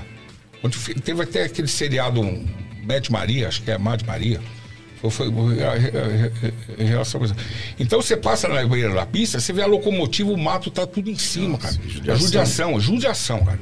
Então, ela funcionou 10 anos, mas essa ferrovia morreu muita gente, porque na época vieram alemães, vieram, eles traziam assim coisa de mil, cinco mil trabalhadores, a história é bacana. Só que o pessoal que chegava lá eh, morria de malária, doença, tifo, confronto com índio. Então, não- isso- então não aguentava o calor da selva. Quer dizer, a- a- começou a dar tudo errado. Eles não conseguiam nivelar. Foi tudo errado. Até vi- virou, como fala, chama a ferrovia do diabo. Né? É conhecido como ferrovia do diabo. Porque não deu certo. Aí veio a crise da borracha, Aí Parou. acabou de. Parou. Acabou com tudo. Acabou, acabou. Mas existe lá essa história, que é pouco conhecida pelos brasileiros. Isso você só conhece quando você viaja. Agora, Fábio, meu, você que é um cara, né, todas essas histórias, você nunca pensou em escrever um livro dessas histórias? Ah, Pô, você olha. tem bastante coisa pra contar, hein, cara? Nunca deu essa vontade de você registrar tudo isso? Eu comecei, em tempos atrás aí, com uma ideia de livro, mas é muita coisa, cara. Aí eu falei. é, porque o, o negócio é o seguinte, Thiago. Eu pensei até num documentário. É muita coisa, cara. Então é, é difícil você pegar, contar tudo isso, contar as experiências que eu passei, né? foi assim, foi coisas difíceis, cara. Foi muito, muito difícil. Eu passei situações aí puta, terríveis, cara. Às vezes um biógrafo poderia ajudar. É. É uma ideia. Então, quer dizer, Fica- foi assim. Foi umas loucuras aí que eu fiz, cara. Eu fui picado de cobra. Nossa. Picado de cobra lá no Tocantins. Entendeu? Já entrou em confronto com o índio? Cara, eu tive, eu, eu- tive, eu tive assim, fui assaltado por índio. Não. Em Rondônia. Não é possível. Porque é o, é o seguinte, lá- ali na, em Rondônia, divisa com Mato Grosso, eles fizeram um pedágio na rodovia. Eles simplesmente, eles vêm, eles colocam os troncos, eles colocam os troncos na rodovia, você para, não tem como sair. Não tem como. Tem que parar. Tem que parar. Eu tenho até uma filmagem, né? Do, eu tentei filmar, na época era, era a máquina fotográfica que, que você filmava. O cara vindo, me dá 100 reais. Eu falo, eu tenho 30. Mas os caras, quer dizer, apontando arco e flecha, não tem como sair. Se você sai, os caras metem fogo no caminhão ali. E eles fizeram esse pedágio. Ali também na Transamazônica, eu fiz de ali na região do, do como chama? Santo Antônio do Matupi. Era conhecido como 180 lá. Quer dizer, eu tô falando assim com propriedade porque quem foi, quem sabe o que eu tô falando, e quem conhece aquela região, eh, tinha um pedágio indígena que era uma porteira. Eles punham uma porteira no meio da estrada. Aí você parava, o cara vinha com um boleto, ó, é tanto. Ô, louco. Comércio. É. Eu, eu fiz também a, a BR-319, que liga Porto Velho a Manaus. Aquilo foi um caos, aquilo foi um. Foi um. Putz, foi um. Foi um desastre, cara. Um De desastre. caminhão. Não, de, de, de troller. Troller. E eu levei meu filho na época, o Roberto. O Roberto tinha 16 anos, eu levei com ele. Aí nós pegamos, nós estávamos indo para Manaus, estava eu e um, um amigo meu do, do, de, de Belo Horizonte. Que, aí nós fomos. Ele um carro dele e eu no carro. Nós chegamos num ponto, nós como- começamos a ficar sem combustível no BR-319. Aí o cara falou, ó, vira à direita, você vai até cidade chama Democracia, na beira do Rio Madeira. Fomos até lá de Jiba 80 quilômetros. Gastamos um dia para chegar.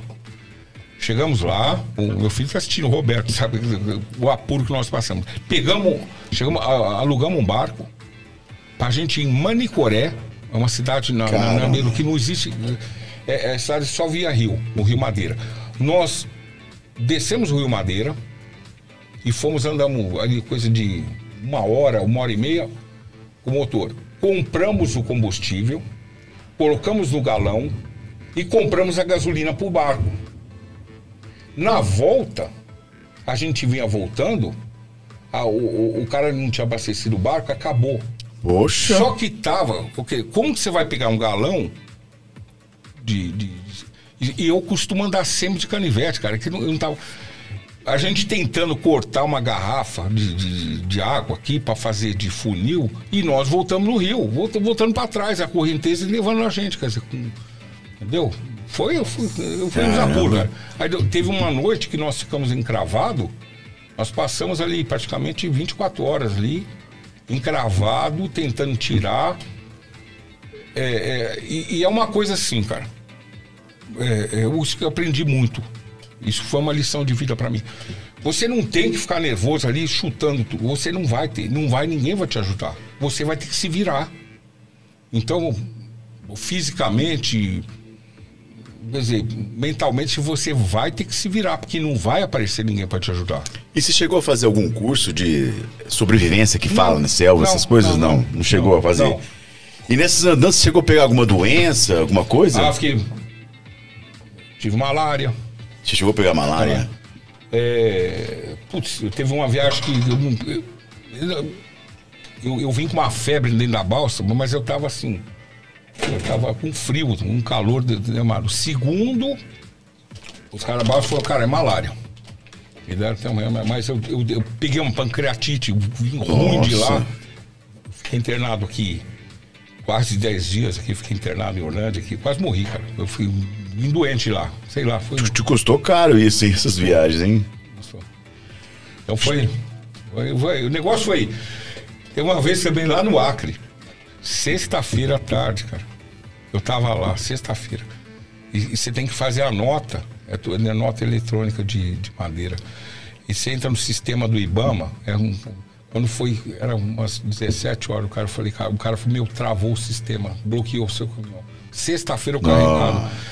Eu saí num ônibus daqueles que cata galinha, porco. Pensei que eu tava no Aquele filme. E fui pra Rio Branco. Cheguei em Rio Branco, cara, num dia assim, bom, aqueles ônibus que vem criança comendo aquele salgadinho, que, tem um puta de uma azia, você só de olhar você dá azia, aquele fedor de salgadinho, de vômito de criança, criança chorando dentro do ônibus. Cara, eu falei 12 horas de Animal, ônibus. Eu falei, cara, Ó, eu cheguei, eu cheguei em Rio Branco, fui procurar um hotel pra ficar, cara. Eu falei, eu falei, não, isso não é, isso é surreal, cara. Isso é Eu- vida. Eu não tô, isso não. é- Aí fui resolver o problema da nota, peguei outro ônibus pra ir lá, mas umas 18 horas de viagem quase foi lá. Ô, Job, vamos dar um pulo aí no, no- no nosso YouTube, no nosso Vamos, chat. lógico, tem um monte de gente aqui, ó. Vamos lá. Vamos prestigiar a galera que tá mandando um abraço aqui, ó. O, alguns a Natália já falou, mas vamos lá, ó. O Job Brandão, ó, É, o Job. mandando. Jobão. Douglas Zueli. Ô, Douglas, o- Douglas é O Richard. Pirril, o Richard, lá da Polícia do Uruguai. É, Douglas aqui também. Yanguin Lança, Lanca, Fabão, representa o mundo do tiro. Aqui o, o GBA Joga aqui mandou um superchat pra nós. Muito obrigado. Fernando Furini, eu conheço o Fernando Furini. Oh, Os Furini. barrancos da Anguera para o mundo. Sim. Conheço o Fernandinho. Selva. É, Wanda Alarcon, boa noite, força e honra. Ô, sempre. Ah, Daniel Ponte, grande e nobre irmão. Ô, obrigado.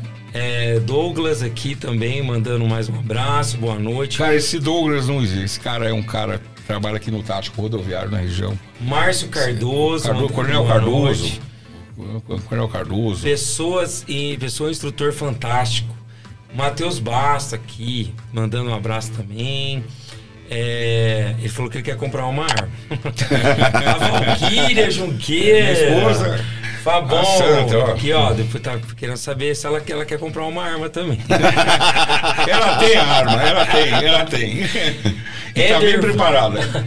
Éder Vaz, top, irmão. Tô mandando aqui. Opa! O Daniel Ponte, meu irmão, deixa as palavras do Aquilino do PMPR. Você vai viver, você vai sorrir, você vai vencer. Obrigado, irmão, obrigado. É, o Richard aqui falando grande pessoa, grande instrutor de polícia no Uruguai. Foi um antes e um depois do Fábio aqui falando pra gente. O, o Richard, Richard Rocha, esse cara é um cara muito especial, cara. Esse cara trabalhava na polícia, ele trabalhava na investigação. Né? O Richard, você sabe de uma coisa, ele nunca andou armado. Poxa, legal. Ele não andava armado. Você já viu aquele cara que domina? O cara pega uma cobra lá, domina, você vai aqui, você vai ali. Ele, eu vi, o Richard tá aqui, tá assistindo. Ele chegava na cara do vagabundo lá e punha o dedo assim. Vai conversar comigo lá na comissaria. Que hora, seu Richard?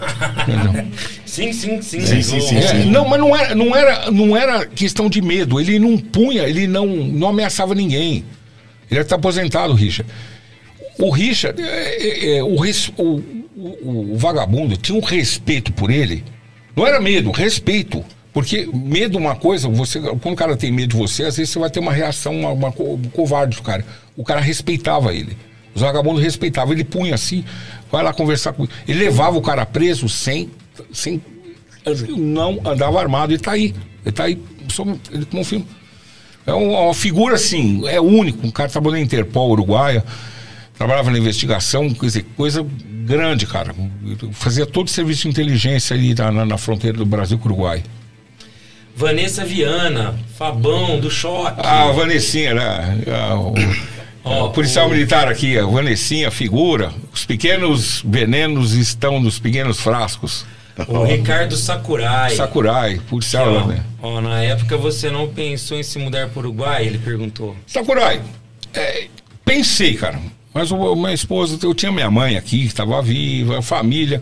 É uma coisa complicada. Quando você muda de país, cara, você, você tem muita coisa, cara, que você tem que levar junto, cara. Ou você vai, um, pelas metades não dá.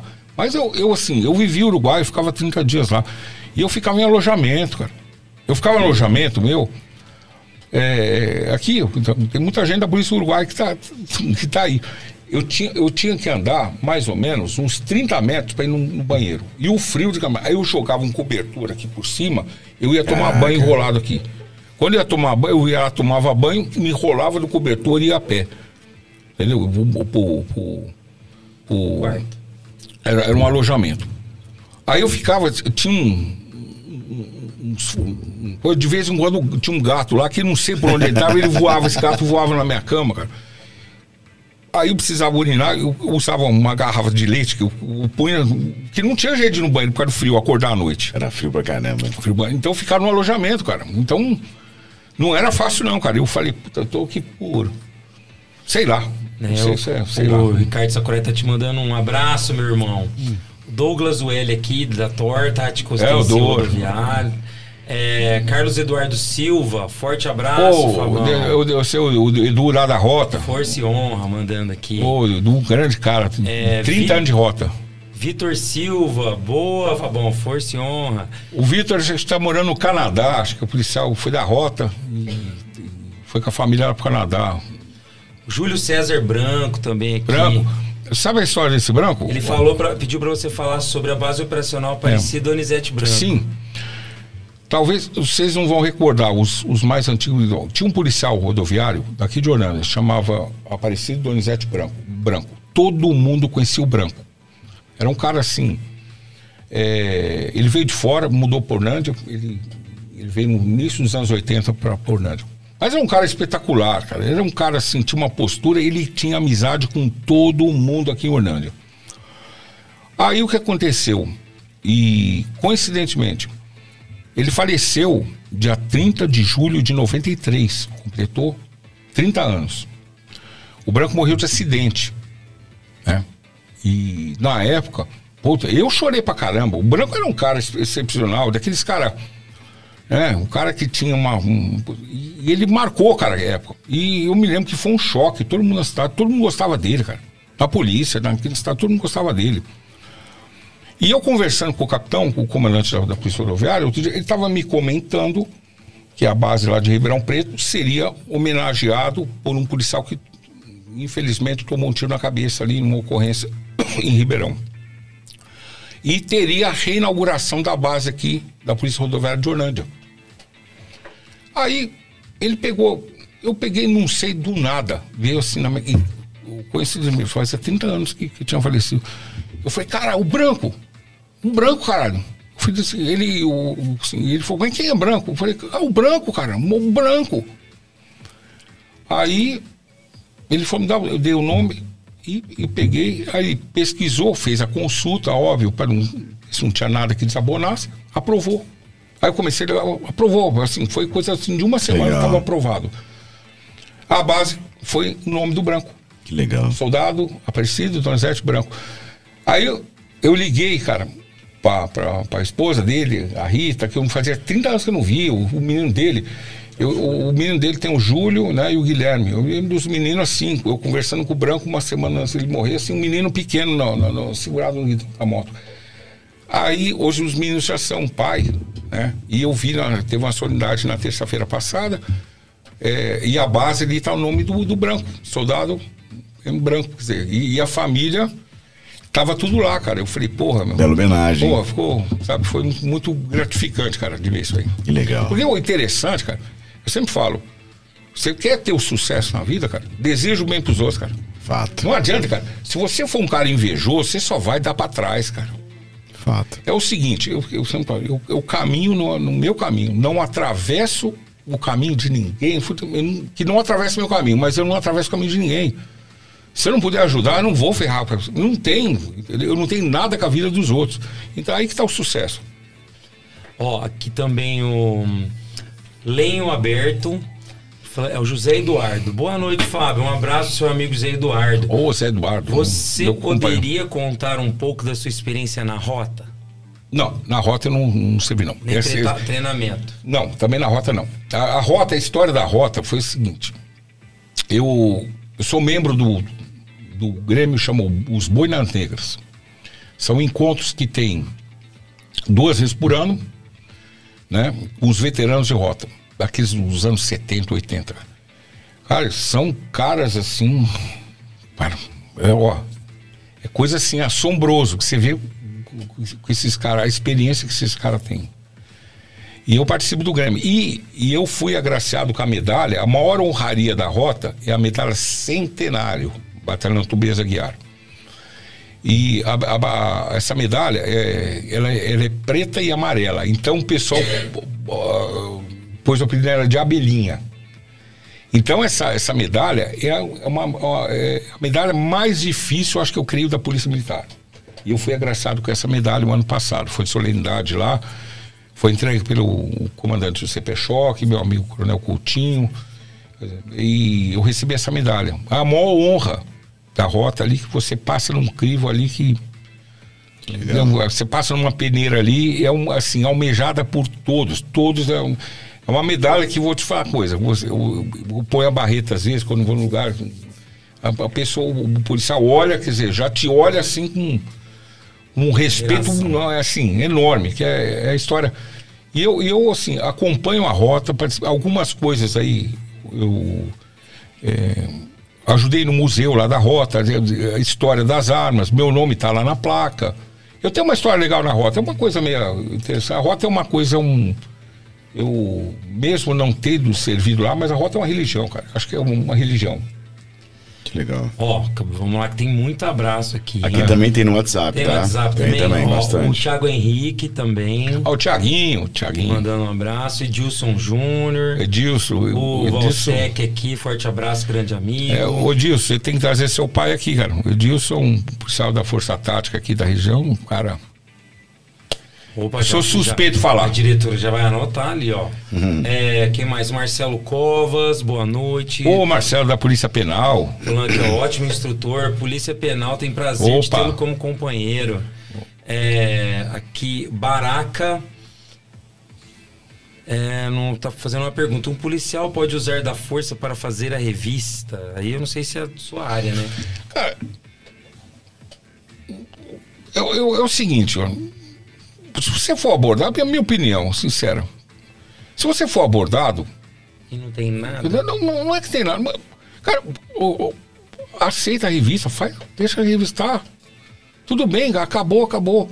Pra que você vai, você vai, você vai arrumar encrenca? É, eu Entendeu? já fui- eu já Mas fui os, o- é, os outros podem ser revistados, você não. Quer dizer, então, quer dizer, a, a polícia para os outros pode, mas você não. Quer dizer, eu não posso. Eu estou sujeito a ser abordado, eu vou. Óbvio, eu vou, vou resistir, vou, vou gritar, vou falar alguma coisa? Não. Espero terminar a abordagem, depois eu converso. Eu já Ué, fui várias vezes abordado. já- eu não fui, cara. Eu- eu- eu- é engraçado, cara. Você sabe que me, eu, eu- isso aí, graças a Deus, eu sei lá, eu tenho um, orgulho. Eu onde eu vou, pessoal me conhece, né? Na, na polícia. E eu fui com a minha esposa aí São Paulo, ela falou: você não vai passar em. Eu falei, não, não vou. Ela tá aí, a Valquíria tá aí. Eu falei, não vou. Ela, Você não vai passar em nenhum lugar, nenhum quartel. Eu falei, não vou. Saímos aí da consulta dela, tal, fomos lá num, num restaurante moema japonês, comemos, vamos embora por onde vamos. Dobramos uma, duas, de, de cara com uma viatura da rota. Aí ela falou, não, não, não. Eu falei, cara, eu tenho que abrir o vidro. Abri o vidro, a hora que eu escutei, não. Aí eu parei. Cara, falei, "Puta que- então não teve jeito, cara. Sempre assim. É, o Long Kung Fu, saudações, sua bom boa noite. Ô, É. meu professor Adriano. O Marcelo Covas, aqui mandando um Marcelo é um abraço. Puta Deixa eu ver aqui. É, Parabéns pela a Polícia Penal. Vou falar uma coisa pra vocês. Vocês sabem o trabalho da Polícia Penal? Vocês fazem ideia de como que é um- uma penitenciária? Não. Se vocês verem uma penitenciária, é, é inacreditável. Aqui Você eu já tive teve experiência de. de- Pontal, Ribeirão Preto e Franca. Cara, você chega na, na- na- na- hoje que- quem faz a segurança eh, interna tudo é a, a polícia penal. Eles têm horta que o preso trabalha, horta, cria porco. Se você vê a organização, a comida, eu fui almoçar lá, né? O, o diretor Diego aqui do, do, do Diogo de, de, e o Marcelo, estive lá, o pessoal me recepcionou lá, fui dar algumas orientações lá para eles, questão de, de, de arma. Cara, se você vê a comida que é feita pelos presos, e os presos passam de cabeça baixada. Se você vê a disciplina A organização é, é assim, é, um, é, um- é pouco. Outro também que ninguém valoriza, a polícia penal. Polícia Penal. Penal. Ninguém, dizer, o trabalho que eles fazem, cara, lidar, lidar com gente, eles seguram uma cadeia, mais de mil então, presos, quer dizer, estão lá em 10, seguram uma cadeia, cara. Os caras é foda, os caras é foda. Vou passar rapidinho aqui, senão o nosso tempo Ah. não vai dar. Mas eu vou falar alguns nomes só, que depois eu volto talvez para uma pergunta ou outra, tá? Ah. É, Fernando, Renan Faria, Andresa Rodrigues, é, Carlos Eduardo Silva, Jean Cabral, Ô, Jean, É, e aí, Jean? o. Rafael da PCSP, Ô, Rafael, Rafael. É, Antônio. Bezerra, Patrick Leite. Antônio Bezerra é o Coronel Bezerra, presidente do grupo Aires. Coronel Bezerra é o ícone da rota. Isso, É um Tenente ícone. Coronel. Exatamente, colocou aqui. Patrick Leite, Jean Cabral, o Patrick? a Valkyrie aqui falando, ó. É, fiz a viagem com o Fábio voltando de Belém para Orlândia com Scania. Comandante Fábio parou mais de oito vezes o para lavar e polir o Cara, caminhão. eu começava a chover, eu parava no acostamento, eu ficava aqui, eu, eu, eu, eu de chover, cara. É, cadê? Quem mais aqui? O Fernando Moscardo. Ô Moscardo, ô, cara do- dos Gabriel, bomba. Gabriel Siqueira. Ô, Sica, tá Sérgio Augusto Bordim Júnior. Nosso prefeito. Prefeito. Ó, inclusive o que eu falo. Vão conhecer a Guarda Municipal, independente, é o que eu falo. A Guarda Municipal tem que ser tratada aqui em Orlândia. Veja bem, é, eu não sou afiliado a nenhum partido político, não tenho pretensão política nenhuma, nada. E não tenho rabo preso com ninguém, cara. Eu não tenho nada.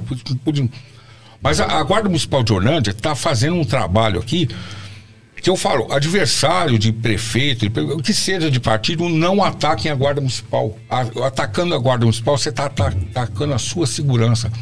A Guarda Municipal, ela. ela, ela É um bem, né? É, é- é um, é um patrimônio que nós temos em Orlândia. Né? Até o doutor Sérgio agradeço. O doutor Sérgio me convidou para ser diretor da Guarda. E na época que ele me chamou para ser diretor da Guarda, eu falei, ah, doutor, eu agradeço, mas eu não posso assumir esse compromisso, eu não tenho como. Porém, eu, fui- eu fiz uma indicação aqui, o sargento Aguiar, que tinha ido aposentado, um cara sistemático, cara. É eu falei, olha, você quer um cara chato para Pô, colocou. E tá fazendo um trabalho belíssimo, cara. Vão ali para você ver a, a- a- como ficou a sede da guarda, como a viatura, armamento. Estão fazendo um belíssimo trabalho. Independente de, de partido político, doutor Sérgio, eu não, não, eu, eu tenho ajudado muito a guarda.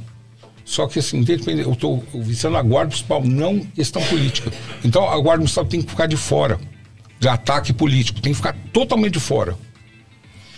Ó, aqui rapidinho, quem mais aqui? Bastante o Gabriel gente, né? Lerberg. Ô, Gabriel, Gabriel, Gabriel, tá ô, Gabriel. tá brincando, ó. Ô, Gabriel. Ele mandou uma boa noite. Ele falou que a, pica- a picada da cobra foi. Porra, foi foda, a cobra morreu depois Morreu, morreu dias. todos os caras. Sacanagem, Gabriel. Leandro Martins, Carlos Eduardo Leandro, Silva. é, a Valquíria falou, já falando do pedágio. Regis Faria. O tenente, o cap- capitão Regis, tá lá na Força Tática do 12º Batalhão, lá no aeroporto, Regis. Agenor Branco Júnior, é, Rodrigo Antônio, Carla Zabel, é, quem mais? Júlio César Branco aqui, mais Ô, uma Júlio. vez, mandando um abraço. Patnick, é, quem mais aqui? Aqui, ó, o Gabriel tá contando uma coisa que o Fabião tomou em quadro da CET em São Paulo. Será? É, o José Eduardo mais uma vez Hum. aqui. E uma pergunta aqui, que eu tem várias, tá? Depois a, CT, gente vai encaminhar, caminhar para eles aqui, Ah. para ele. Mas é, o. Deixa eu pegar que fiz eu recupero a pessoa que perguntou. O Arnaldo Miranda querendo saber como você veio parar em Orlândia. Você é fruto, né? Nascido e Não. criado em Orlândia, né? Seu, seu avô é, é, É, não, o Arnaldo, eu, me lembro, eu, é o seguinte, ele é policial militar aqui na cidade. Eu sou amigo do pai dele há muitos anos. O pai dele é da, da raiz do tiro. E eu conheço ele, o, o Miranda, soldado Miranda, ou agora é Cabo Miranda, Cabo Miranda. Foi promovido essa semana. Eu, eu- lembro quando ele entrou na PM. Eu conheci ele garoto, assim, frequentando o clube com o pai, atirador. experiente, tudo. Atira desde criança. E um certo dia, eu conversando com ele, conversa do nada. Ele estava cansado de São Paulo, tal, tal. Falou, cara, eu não, não. Eu tô cansado de São Paulo. Eu falei, muda pro interior. Ele falou, cara, não tenho família no interior, não tem ninguém. Aí ele falou, perguntou, onde você mora, Fabião? Eu falei, Orlândia. Onde fica isso? Assim, assim, assim. Que batalhão que é lá? 15 quinto. Esse louco, uma semana depois ele me liga, Fabião, Tô pedi, pedi transferência por Orlândia. Eu falei, ah, é, vai. Cara, aí ele teve aqui em Orlândia, estava no comando aqui, o Coronel Loeffler, deve estar assistindo também, um amigão meu, um puta irmão. Foi, Loeffler, é assim, o menino, manda ele vir aqui. Conversou com ele. Aí um dia ele me liga e falou, cara, saiu uma transferência por Orlândia. Eu falei, ah, não vai vir, não vai. Aí esse doido me arruma, aparece com um caminhão com a mudança, com os dois filhos, a esposa, com a mudança, tudo, alugou casa com o Job. Inclusive eu liguei pro Job, o Job deu uma força aí. Falei, Job, esse menino aí. Aí veio pra cá. Aí virou uma. Tipo assim, todo mundo, ah, o filho do Fabião, esse é o filho do Fabião, é, é o filho do Fabião. Ele falou, não, não, sabe, eu já começo a falar, ó, saiu o DNA, esse é o filho. E ele tá na cidade faz um ano, um ano e meio, faz, um ano e pouco. Tá fazendo um belíssimo trabalho aqui, cara. legal. belíssimo trabalho, cara, que veio pra somar muito aqui na cidade. A Fabião, PM de tem- Orlândia é diferenciada. É, não é que. Eu não preciso jogar confete em ninguém, não. Mas aqui é diferente, cara. Os caras são muito diferentes aqui. Fabiano, tem algumas mensagens também aqui pelo WhatsApp, o pessoal tem mandado aqui, inclusive vocês também podem enviar para nós, tá aqui o telefone rolando na tela. É, tem aqui o Vitor, manda um abração aí pro meu amigo Fabião da Rota, tô aqui acompanhando as histórias, forte abraço. É, também aqui o nosso amigo Fábio, também curtindo aqui o Papo de Hoje podcast, tem uma pergunta aqui, deixa eu achar aqui. Olá, sou o Lago, Lago Lança, queria fazer uma pergunta pro Fabão. Em sua opinião, qual é a melhor pistola atualmente? Cara, eu sou fã da HK, Henkel alemã. Eu acho que é a melhor que tem. Sig Sauer, americana, que é, vem origem suíça, mas é. Mas eu acho que é igual a HK, Eu não tenho uma tem. Zig Sauer, só que é de Airsoft. HK alemã, não tenha dúvida. Não tenha dúvida que. É a melhor. Em te- termos de tecnologia, as armas da HK estão, estão muito à frente. Tanto, eu, fui numa feira de, de armas lá na, na, na Argentina. Tinha um alemão lá com o stand da HK. Aí eu cheguei nele, eu falei assim, porra, mas você não vai pro Brasil, não? Eu tenho, inclusive, uma vez eu importei uma, eu tenho uma HK. Ele pegou assim, brasileiro não sabe comprar arma, não sabe comprar arma. Usa Taurus. Eu falei, concordo, concordo. Então, ela não veio pro Brasil, não sei porquê, mas é uma arma, assim, o preço dela também é bem mais superior. É melhor arma que tem que ter no mundo, HK, sem dúvida. Boa noite, parabéns pelo podcast. Meu nome é Thiago, eu sou de Batatais, sou fã do Fábio Junqueira, eminência. Eminência, o Tiaguinho. Tiago é um policial militar, cara, tá, é daqui de Orlândia também, cara, ele é de Batatais. É o filhão que eu falo, um cara, um nota mil. Eu falei pra ele, fica aqui em Orlândia, cara, Orlândia precisa de você. Ele tá aqui, e vou viajar todo dia. É o que eu falo, a PM aqui é diferenciado, cara. A PM de Orlândia merece, merece o respeito. Fábio, você tem recebido bastante mensagens aqui, olha, vou, vou ficar devendo ler todas aqui, mas nós vamos enviar pra você depois. Muito carinho aqui, muito, É. muito do pessoal, viu? Te mandar um abração aqui aos nossos patrocinadores, a Salisbury, também a Sir Beef, a Intelli, patrocina sempre o nosso Papo de Hoje podcast. E para você que está em casa, nós vamos começar com os nossos blocos. Nós temos a Hora do Café, onde nós compartilhamos o que nós consumimos durante toda a semana. Então bora compartilhar. Para você que está em casa, também de repente assistir um filme, ler um livro, de repente comer um prato de comida diferenciado. O importante aqui nesse momento é compartilhar. Eu convido você a mandar também a sua mensagem compartilhando o que você consumiu. Combinado? Eu vou começar com as mulheres. Opa! Natália, por Opa! favor, o que você consumiu essa semana que você possa compartilhar com a gente? Aí no meu nome. Nath. Eu não vou ficar, assisti. não vai arriscar, não, vai ser Nath. Essa semana, no final de semana, assisti a série da Elise Matsuma, Matsunaga. É. Também É tem bem uma, pega uma, uma sequência de série aí macabra. É muito hein? legal, é bem diferente do que eu pensei. Ela, no caso, fala abertamente sobre o crime, enfim. É muito interessante, gostei do ponto de vista dela. Muito bom. Tá, tá, tá onde? Tá no Netflix? Tá na Netflix. Netflix. Netflix, muito bom. A minha dica é pra você que de repente tá aí na sua profissão querendo fazer uma reciclagem. O importante, gente, é reciclar. E eu quero dar uma dica Pra vocês que ainda não utilizam muito o YouTube. Olha, gente, tem muita coisa boa no YouTube. Tem muito tutorial, tem muito curso grátis. Então, pra você que de repente está em casa, olha, eu tô com dificuldade financeira de me atualizar, ou de repente buscar conhecimento, cara, a rede social, ou melhor, o YouTube em específico, cara, você encontra tudo, tudo, tudo, tudo, e gente séria falando de coisa boa. Então, pra você que de repente fala, ah, eu não consigo é, me reciclar porque eu não tenho grana, ou tô passando uma dificuldade, cara, vá pro YouTube, tem tudo de graça. E eu vou falar uma coisa: quanto mais você recicla, mais você fica sabendo que você sabe menos. Então, é importante você é, buscar conhecimento. O YouTube é um canal super bacana. Essa é minha dica de hoje. Job Júnior! E um beijo pros indianos que salvam a minha vida todos os dias com os, os tutoriais deles, que são muito bons. Beijos todos os indianos, amo vocês. Refresca a memória, Nossa né? senhora, pessoal. Ó, tem coisa que eu procuro, ainda mais na área de programação, os caras mandam muito bem. A minha dica, aproveitar que o Fabião tá aqui, cara, não podia deixar de falar. Se você gosta de tiro, porrada e bomba, tem que assistir John Wick, cara. Faz um. Faz um. Faz assim uma Qual que tá no maratona. três? Tá no quatro, no Tá cinco? quatro, No tá quatro, no quatro. Faz, faz uma maratona, cara. É muito, é muito bom. Eu gosto, assim. E eu não canso de assistir. É um pouco pesado, né? Porque tem muita morte, coisa assim.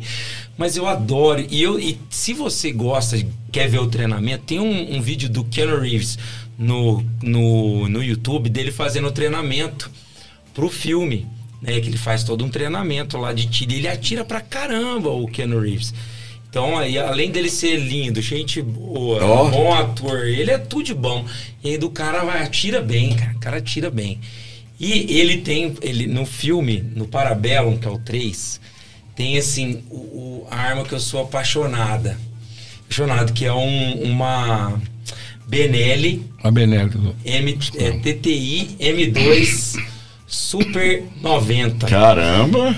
Não, cara, é, é uma arma, eu vou até mostrar Essa pro é boa, Fabião, Essa é boa? Ele deve. Tem melhores. Mas, mas eu sou apaixonado dessa arma aqui, ó. É uma, pra quem não sabe, é uma shotgun. É, é, é a do- é, Você sabe que o correto não é falar calibre 12. Você sabe que quando você fala 12 é errado. É, shotgun, eu não, falo. É, não, é 12, como você fala, uma espingarda 12 gauge. Ah, 12 Gauge. gauge. Gauge. Sabe por quê? Olha, veja bem. Tem muita informação errada aqui no Brasil. Principalmente essas doiduras que fizeram desses últimos secretos, muita coisa sem informação técnica. né? Isso justamente, é, é, essa matéria que eu, que eu faço, por exemplo, o que, que, que, que é a palavra calibre? O que, que significa calibre? Calibre é o a tamanho, a espessura- espessura. espessura o, da- diâmetro, o diâmetro da. do ca- pô, você, você usar, cano. você falar o nome do diâmetro é, de interno do cano de uma arma. É o calibre, é a medida, o nome que você chama da medida, né? Você, você põe na medida. E a 12, por, e geralmente você pega lá, por exemplo, calibre 9 milímetros. Então você vai medir 9 milímetros, tá? Aí tem, um, aí tem outra medida que é a chama real e a nominal, que você me- mede entre as raias. E a 12, como você chega na 12? A nomenclatura de 12, a 12 é maior, a 36 é, menor, a 28. Porque é o seguinte, é a medida inglesa, gauge. 38. Não, o 38 é, é uma outra, é, são, são centésimos de, de polegadas. É, São algumas conversões para arma raiada. Mas a arma a de alma lisa, a espingarda, é assim, é, a 12 é, são 12 partes de uma libra. Uma libra dá 456 gramas. Eu vou falar errônea, assim, corretamente. Você pegar uma massa, picar em 12 partes. Uma, uma das partes é 12 partes de uma libra, é o diâmetro do cano. A 28 é 28 partes de uma libra, que é a medida interna do cano. E essa, essa libra, é, essa medida é inglesa, chama gauge. Então, se você for ver assim, tecnicamente, você não se fala uma espingarda calibre 12. O certo, corretamente, uma espingarda 12 gauge. E calibre é o nome. Ela, esse, esse, essa palavra calibre não se aplica a uma espingarda de alma lisa. Eu, eu sou apaixonado nessa arma específica, que tá ali, ele tem um negócio. Mas onde você viu ela? No Parabelo. Ah, no Parabelo. no John Wick. Aí você, ela, você tem que fazer, carregar ela assim, né? E aí você, acho que são, são seis tiros, se não me engano. Oito tiros. Oito. E aí Oito fica tambor. uma de fora. Fica uma de fora. A hora que É acaba, ele, só, só gira pra fora Pau. e carrega de novo. Cara, ela é linda. Eu, assim, se eu fosse fazer um. Eu, meu pai até comentou que eu queria fazer o, o treinamento, curso, que eu era pra ter, se fosse ter, ou se eu fosse treinar alguma coisa, era com 12, que com uma 12. Com, Aqui em Batatais. Com uma. Aqui em Batatais tem um clube. Tem, Não tem, o Aqui o- falou. você, você indo para Batatais. Antes de chegar em Batatais, o lado esquerdo ali. Você passa, vai do lado esquerdo. Batatais aqui. Tem duas pistas aí de, de 50 metros, aí tem restaurante, funciona sábado, domingo lá, tem pista de, de, de tirar o prato, o trapo. Aí, ó, isso eu Bom, um lugar assim. O que acontece? Os clubes de tiro, grande maioria aqui dos- das pessoas que estão aí, o Gabriel mesmo, que, que entrou aí e falou o negócio da Copa, são amizades são feitas numa roda de, de, de clube de tiro. Por quê? Ali você já, você já tá lá, a dificuldade que você tem, então já provou quem você é. E ali, cara, existe um companheirismo enorme. Quer dizer, você senta, você conversa, você troca ideia. E, e, é um ambiente, o ambiente do clube de tiro é um ambiente extremamente assim saudável, cara. É, um- é umas coisas que eu não consigo entender. Clube de tiro não pode ter agora menos de mil metros de escola, mas por quê? Qual que é a resposta? O que, que tem técnica? O, o, o que, que, o que, que um clube de tiro vai influenciar numa escola? Cara, o tiro é doutrina. O tiro te dá, ele te dá comportamento. Você andar armado é a maior responsabilidade do mundo, cara. Entendeu? Andar armado não é assim. Que eu falei, não sou a favor que isso vira um faroeste. Todo mundo sai com a arma na mão, dando tiro. Mas assim, arma com que tenha um teste psicológico, a pessoa tem capacitação, entendeu? É, é, é, arma é uma coisa extremamente, hoje em dia, no Brasil, vou falar uma coisa, é, é, para mim, a primeira necessidade. Entendeu? Porque você não tem, cara, você não. Você vive assim na insegurança. A polícia não vai conseguir. É impossível, cara. E outra coisa, os caras passam trote o dia inteiro na polícia. Isso é uma brincadeira É, sem ó, graça, né? Pô, é o dia. Pô, o policial fica ali, cara, o cara ligando, é, né? Quer dizer, xinga. Pô, é um dia inteiro o cara com um saco, cara. O cara chega. Então, eu, eu falo, hoje a arma, você, você portar uma arma, você ter uma arma, é muita responsabilidade. Você tem. E geralmente as pessoas que armaram, o meu caso, eu não bebo, nada alcoólico. não- a maioria dos meus amigos dizer, sabe na hora de beber, sabe na hora. de- Então, a responsabilidade é muito grande. E te dá uma doutrina, cara. E te dá uma doutrina de vida, um, um comportamento totalmente diferente. Eu já tive problemas em trânsito. O cara, desce aí! Eu falo, ah, rapaz, tá, tá, tá, tá." Você acaba ficando muito mais consciente, cara. Porque você portar uma arma, cara, você tá ali. É a minha liberdade tá em jogo. Eu acho que a pior coisa do ser humano, que morrer tudo bem, mas eu, se me trancar dentro de uma, de uma, de uma cela, eu, eu morro em dois dias, cara. Entendeu? Então, é, a responsabilidade é muito grande, cara. Você portar arma é muita responsabilidade. É, mu- é muita consciência, cara. Então, assim, não é simples assim. E também não defendo que. É, é, outra coisa, fazer um comentário aqui, é uma coisa interessante. Quando fala, ah, o Bolsonaro liberou. Não, não liberou nada. Isso aí é uma, uma coisa assim totalmente errônea. Quando nós tivemos o, o governo do, do- do Bolsonaro, é, o que aconteceu? É, divulgou o tiro. É como bicicleta, tem 300 anos de bicicleta, aí de uma moda pra cá, os caras de bicicleta aí pedalando pra lá e pra cá. Virou a bike, né? Mudou até nome, bike. É a mesma coisa com o tiro. O- o- aí começou a se criar os clubes de tiro, começou as pessoas entrando no esporte. Sabe? É uma coisa interessante. As mulheres também. O que tem de mulher entrando, entrou no esporte, mulheres armadas. Quer dizer, você, uma mulher sozinha dentro de uma casa, pula dois caras dentro de um. Cara, vou te falar uma coisa: o, o ladrão é covarde, cara. Basta ele ver uma arma e já sai. Ele é tão covarde, cara. Então, então eles, eles são, são covardes, cara. É, então, A arma, se você tiver uma consciência, você tem que ter muita consciência. Muita consciência e responsabilidade. Que ali, eu sempre falo, ali vai te. Você vai perder a sua liberdade. Então você tem que saber na hora de usar. Eu falo, você porta a arma com sabedoria, você saca na razão, atira dentro da lei e guarda com honra. Boa. Então fica a minha dica aí, hein? John Wick, todos, qualquer um, pode Muito escolher. bom. Fabião, compartilha com a gente o que você consumiu essa semana. Cara, Você é um bom. é, Você gosta de assistir filme, séries, essas coisas? eu gosto muito de suspense, cara. Gosto de suspense pra caramba. Gosto. Qual foi o último que você assistiu aí? Cara, deixa eu lembrar. Ah, faz só- o, o- Eu peguei mania no YouTube. Eu gosto de ver as, as tretas do Celso Russomano. e, e tem um repórter. do consumidor lá, né? É, e tem um repórter, um tal Ben Mendes lá do. do, do, do- cara, isso, isso é. Eu tô vendo isso aí, cara. Ultimamente eu tô, é o que eu tô consumindo, cara. É bom, é, bom. Patrulha do consumidor. Patrulha do consumidor. E Ronda do consumidor, é xerife do. do- essas tretas aí. Muito bom, muito bom. Fabião, vou tomar a liberdade de pedir licença, porque é hora de nós falarmos do nosso patrocinador, Então- que é o Famintos Burger. E o nosso querido Jovem Júnior tão, tão- já, Já tô aqui, ó, já já mandaram até mensagem aqui, ó. O Jovem não vai provar, ele Já deve estar já chacoalhando passando vontade já, aí. ó. Ó. Famintos Burger mandou pra nós hoje o lanche. Vamos descobrir quais foram os lanches que eles mandaram, por favor. Jovem, faça às vezes. Enquanto isso, lá no Famintos você tem o rodízio toda terça-feira e você pode escolher três opções. Tem uma pessoa por R$ 69,90, duas pessoas por R$ 109,90 e três pessoas por R$ 149,90.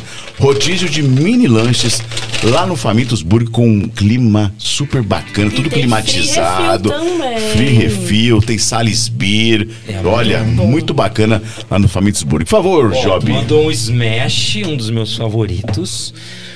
Fome frango. Esse aqui eu acho que eu já vou nele hoje. Já hein? separou, Novidade.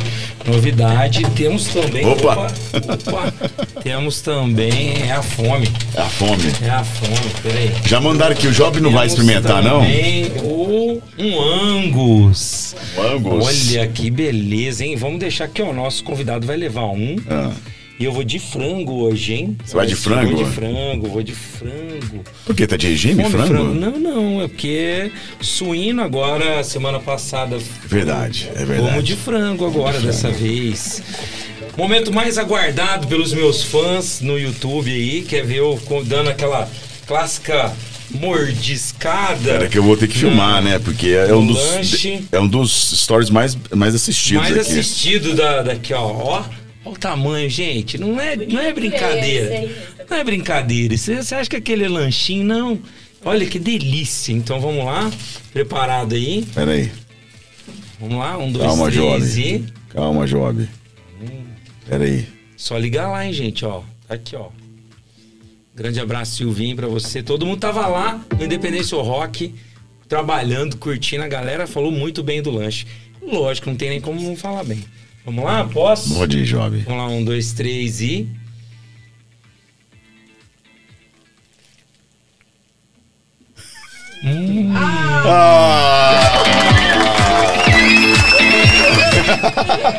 Fabião, é judia, né, mano? É judia, judia. Aprovado? Nossa senhora. Meu Deus do Muito céu. bom. Bom demais, cara. Famintos Burger também patrocinando aqui o nosso Papo de Hoje podcast. Tem mais abraço aí, porque o pessoal tá pedindo pra, pra ler as, as perguntas. Tem aí? Tem bastante, ó. Tem muita gente. Lê algumas aí, Natália. Ó. opa. Maria Tereza Aguiar Campos Cavatão. É, Pati, Márcio Cardoso, Gabriel. Vamos lá, tem mais. Arnaldo Miranda. É o Miranda, eu sou o Cabo Miranda. É, Renan Motos, nós já falamos dele aqui, o pessoal Renan, participando, funcionário, mandando escudeiro. um salve pro Fabão. Fabão, Celso Russumano é um verdadeiro teatro, muito engraçado, Maria Tereza. É, Fábio, fala um pouco aí sobre a turma do FT 2023 de Marabá, Pará. Boa. Ah, Lembra? Opa, o curso de Força Tática, eu fui um dos instrutores. A Força Tática do Pará, do estado do Pará de Marabá, tiveram aqui na, em, em Ribeirão Preto para buscar experiência, né? E eu tive a honra de ser um dos instrutores desse curso, né? Que legal. Foi muito bom. O pessoal veio de ônibus, cara, lá do Pará pra cá, alojado. Difícil. Cara, é muito difícil, cara. É, é uma coisa assim. é, a polícia, cara, por isso, por isso o cara é uma arte, cara. Eu já. É, o- é, passa por tudo, cara. Passa por tudo, com dificuldades, tudo. Eu acho que ali forja, forja homens, cara.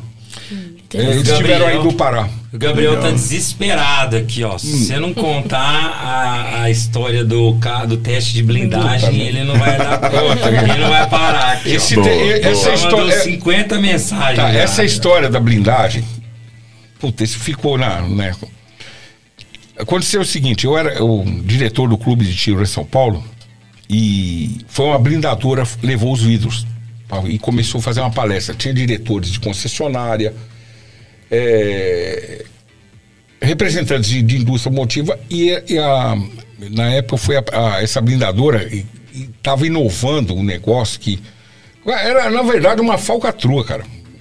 Começou e estava inovando uma tal blindagem econômica que era mais leve, mais prática, mais barata. Hum, Aí no dia eu, tinha que ser um instrutor, né, para fazer a teste.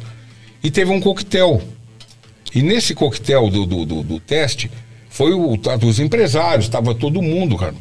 A, a mulher da, da blindagem, né? Ela chegou e falou assim: Olha, essa munição é recarregada. Falei, é ponta de chumbo, né? Evita de dar tiro no mesmo lugar. Eu falei, ó. Ô, você tá brincando com vida, né? Aí ela deu uma palestra assim: nenhuma arma de mão no mundo fura essa blindagem. A arma de mão eh, seria um revólver, uma pistola. Eu falei, ah, meu, você vai se fuder. Você vai se fuder comigo. Você vai se fuder, cara. Ela começou, quer dizer, aí desceu pra fazer o tiro. Mas assim, foi todo mundo de terno e gravata, gente, que- mulher, homem, representante de indústria. E fiz os tiros normal, segurou tal. Aí eu falei, cara, eu tenho um revólver aqui, que era um 454 Kazoo. É um, um, um, um revólver, mas é, ele, o calibre é pra defesa de urso no Alasca. Eu falei, ó, uma arma curta aqui. Ela desceu com a porta. mano. Eu dei um tiro no vidro, cara, mas arrancou o vidro da porta, cara. Cara, foi assim, foi um. Destruiu a, o evento da mulher. A mulher chorava, cara. E ela falava, você é um psicopata, é louco, eu vou perder meu emprego. Eu falei, cara, e, cara, eu falei, não foi por querer, não. Né? Então ficou assim, cara. Estragou, cara. Aí os caras viram, mas você falou, isso é mentira. Você tá vendendo uma coisa enganosa. E o Gabriel ria.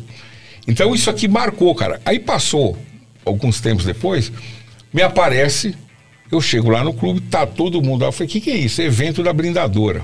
Hum, falei, ah, cara. Aí tinha um japonês e falei assim, eu posso fazer os testes? A mulher veio, olhou, esse louco não! Mas esse louco tá longe. Esse louco não, não, não. Aí na época o saudoso, o seu Mário Colado, que era meu, meu um paizão pra mim, ele chegou e falou, Fabião, ele falava assim, Fabião, não vá lá. Vou perder os clientes. Não vá, não vá, fica longe já. Ela não quer você perto. Então foi isso aí, essa história. Ela, Não, e essa história ficou ela. da blindagem, ficou, isso rolou isso um tempo aí. Ô, Fabião, deixa eu te perguntar antes de ir pro outro quadro. É, qual que é a sua seu revólver preferido? Um Magnum, aquele grandão assim, ó. Você não tem um. Eu tenho, eu, tenho 500 Magnum, né? Que é um, é um calibre 50, que esses calibres grandes aí, eles foram desenvolvidos, por quê? No Alasca, o urso quando está com fome, ele ataca, ele, ele come a carne humana. Então, o urso tem 700 quilos, ele levanta e vem, quando ele está com fome, ele vem para cima do, do, do- do- homem para comer, arrebentar tudo. Aí, lá no. no- no- no- eles, eles são permitidos usar, usar, usar esses calibrão 454 Kazoo e 500 para quê? Chama self-defense. Para que ataque de urso. Que o urso vem, então você com um tiro você para um urso. Né? E tem que ter um braço pra segurar. Ah, imagina. Dois braços, É complicado. Né? A força. Eu falo que é dois. Um pra levantar e outro pra segurar o tranco. É né? complicado, é complicado. Não é É um- é um tra- o tranco não, é né? violento, cara. É uma coisa assim, é sobrenatural. Mas aí os caras andam com ela, mesmo policiais lá, eles andam com ela aqui pendurada aqui, mesmo cara. É o porque- último recurso. Porque é, é- é- o urso vem, quando ele vem, o cara puxa os, os- os pescadores lá de salmão, lá tudo, é, é, usam essa arma aqui é, é para por causa do urso. Ele com um tiro você vai derrubar ele. Outros calibres, a massa de gordura dele é isso aqui. Não vai parar. Esses calibres param. 454. Cazul por quê? Chama Cazul porque o cara que criou nos anos 60 chamava Dick Cazul. Ele criou esse calibre 454. Um 45 seria 450. Entendeu? Essa medida que uns usa com um, menos um decimal, e ele é 454 Casu, então usa o sobrenome dele. Depois acima dele é o 500 Magnum, que seria 1.50. Caraca. Bom, vamos com mais um bloco. Vou pedir para que a Natália faça o bloco hoje. Ah, é? É o seguinte, Fabião, nós estamos com o nosso papo reto. São só 10 perguntinhas, são perguntas que talvez você nunca tenha parado para pensar. Então eu convido a Natália a fazer as perguntas. São só, só 10 ah, perguntinhas. Vamos lá, vamos lá, não tem Tá pronto, Fabão? Vamos lá. Primeira pergunta. Fábio, qual seria o título do filme sobre a sua vida? Se você tivesse que escolher um, um título da sua vida, de um filme. Qual nome você daria? Cara, eu vou falar uma coisa pra você. Bem vivido, viu? Meus 58 anos. Entendeu? É. Uma vida bem vivida. Seria mais ou menos isso. coisa uma- Boa, uma coisa boa. nesse sentido. Uma vida Uma vida bem bem, bem, bem utilizada, bem Legal. utilizada. Boa, Boa.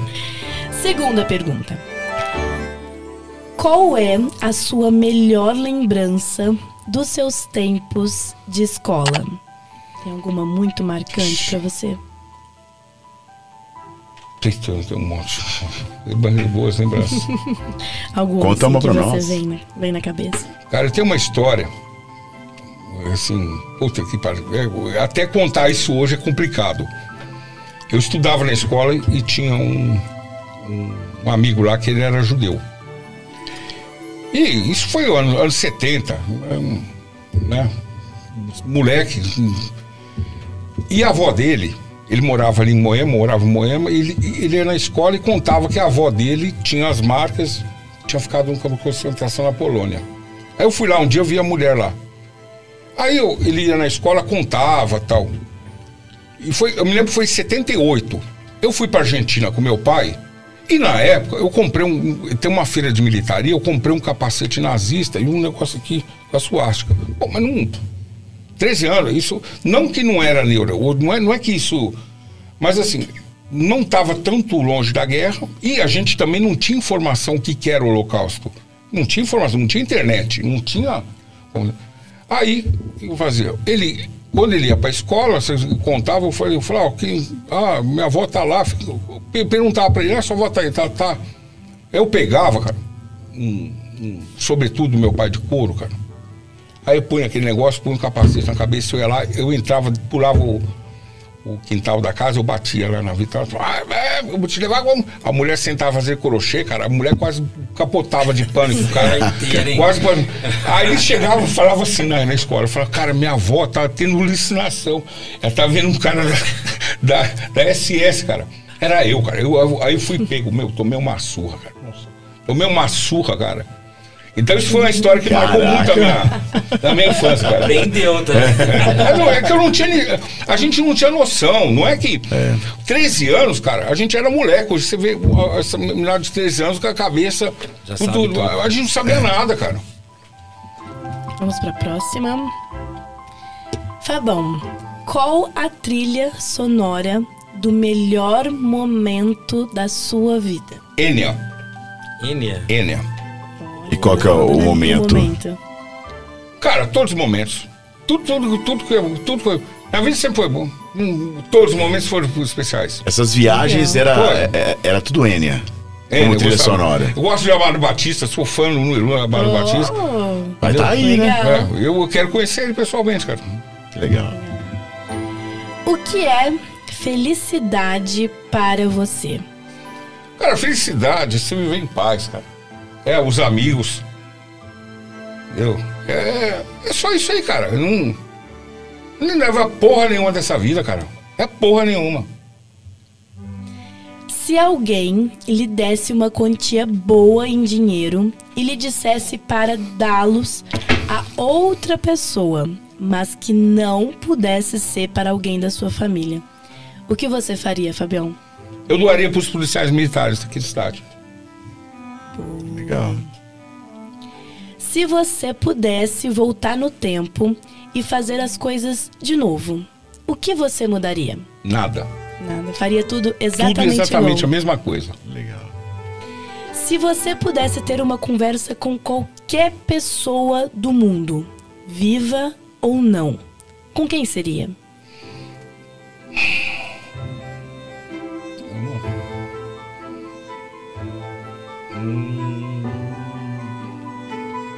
Sei lá, talvez com meu avô.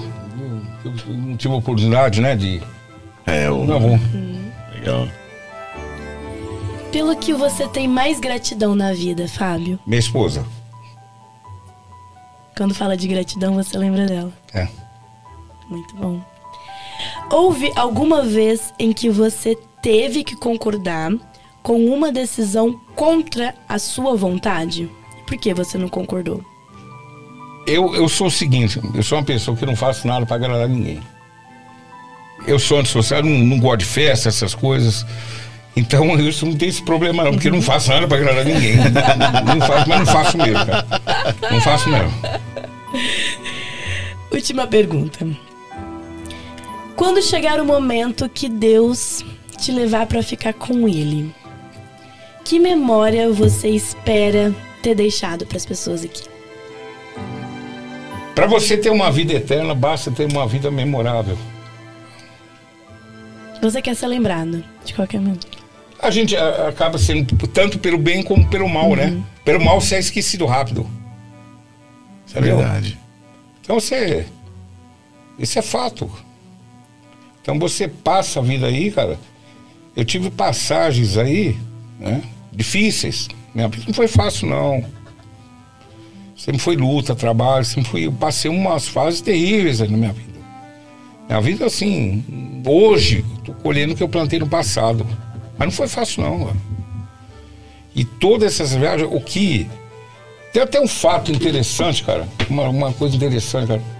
Eu, eu passei um Natal dentro da balsa.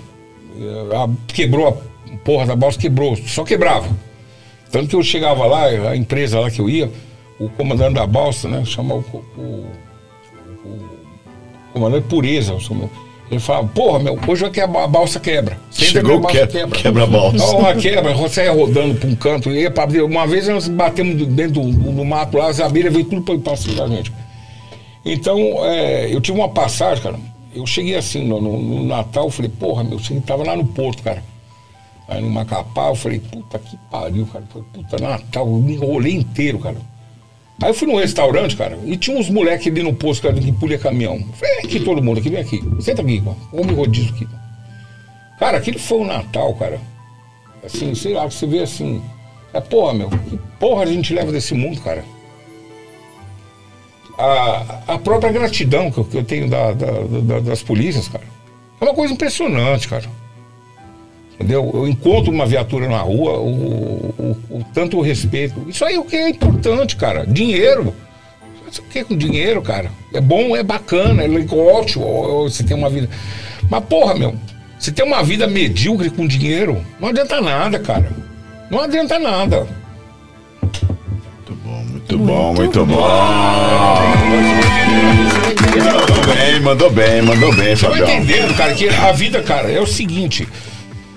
Eu fiz coisas aí, cara, que dinheiro no mundo nenhum não paga, cara. Dormir dentro de quer dizer, são umas coisas assim que. Mas é. Eu eu vivi uma história, cara. Conheci culturas, coisas assim que.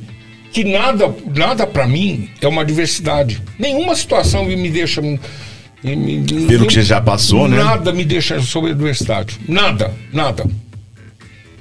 E meus amigos, que é o que eu falo, tá tudo aí.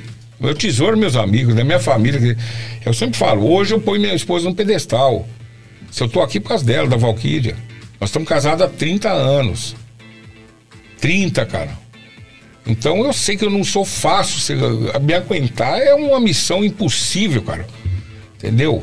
É um- Então, pra mim hoje tudo é ela, cara. Muito bom, muito bom. Bom. Fábio, é o seguinte, agora nós vamos pro nosso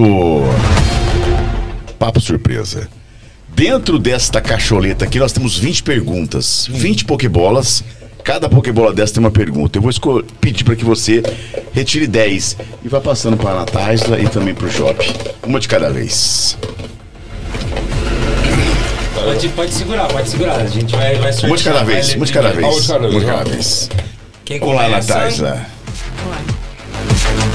São diversos assuntos, tá, Fábio?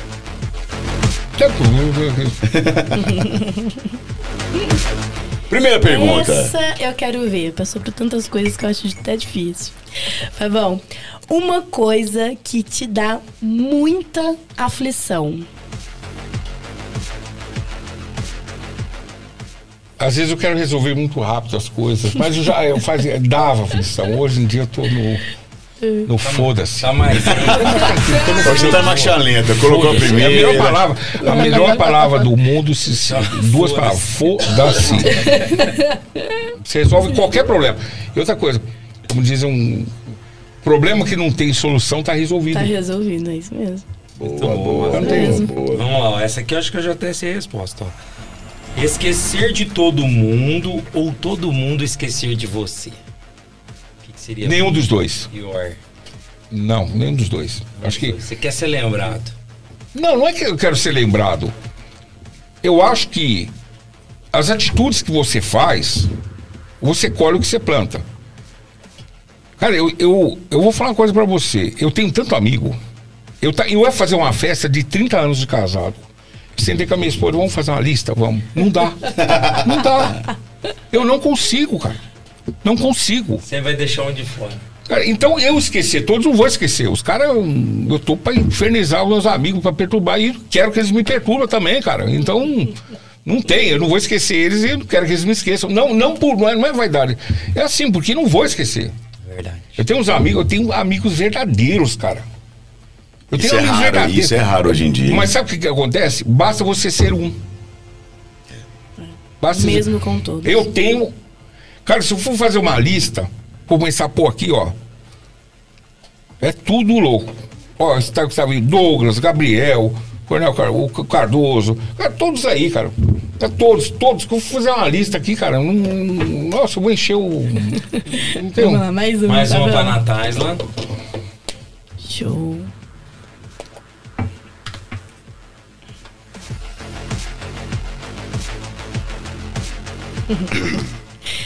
Qual é a desculpa que você mais usa quando você não quer sair de casa?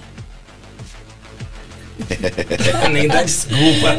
Não quero e pronto. Não vou e acabou. Não vou. Coitada da minha esposa, cara. Coitada tá me vendo aí. Eu te amo, viu? Mas. Não tem nem desculpa. Não tem. É Não que eu vou é o seguinte, olha lá. pronto. Ó, tem um negócio pra ir. Eu falo, ah, não vou não, cara. Não vou, tô, tô ruim. Eu não vou não. eu tô, tô me sentindo mal, cara. Eu, eu não. Eu não. Vamos lá, vamos lá. Não saia do ET mais, acho que você tirou, hein? Não, tá aí? Então vamos lá. Fábio, uma coisa que você disse que nunca faria, mas fez. Eu jurava que eu falei, não compro mais nenhuma arma. Tem um meme na internet que fala assim, ó. Eu sonhei que eu tinha comprado um. Meu Deus, eu, Eu comprei mesmo. Eu falei. Eu só espero o dia que eu morrer que a minha esposa não venda pelo preço que eu falei que eu paguei, viu?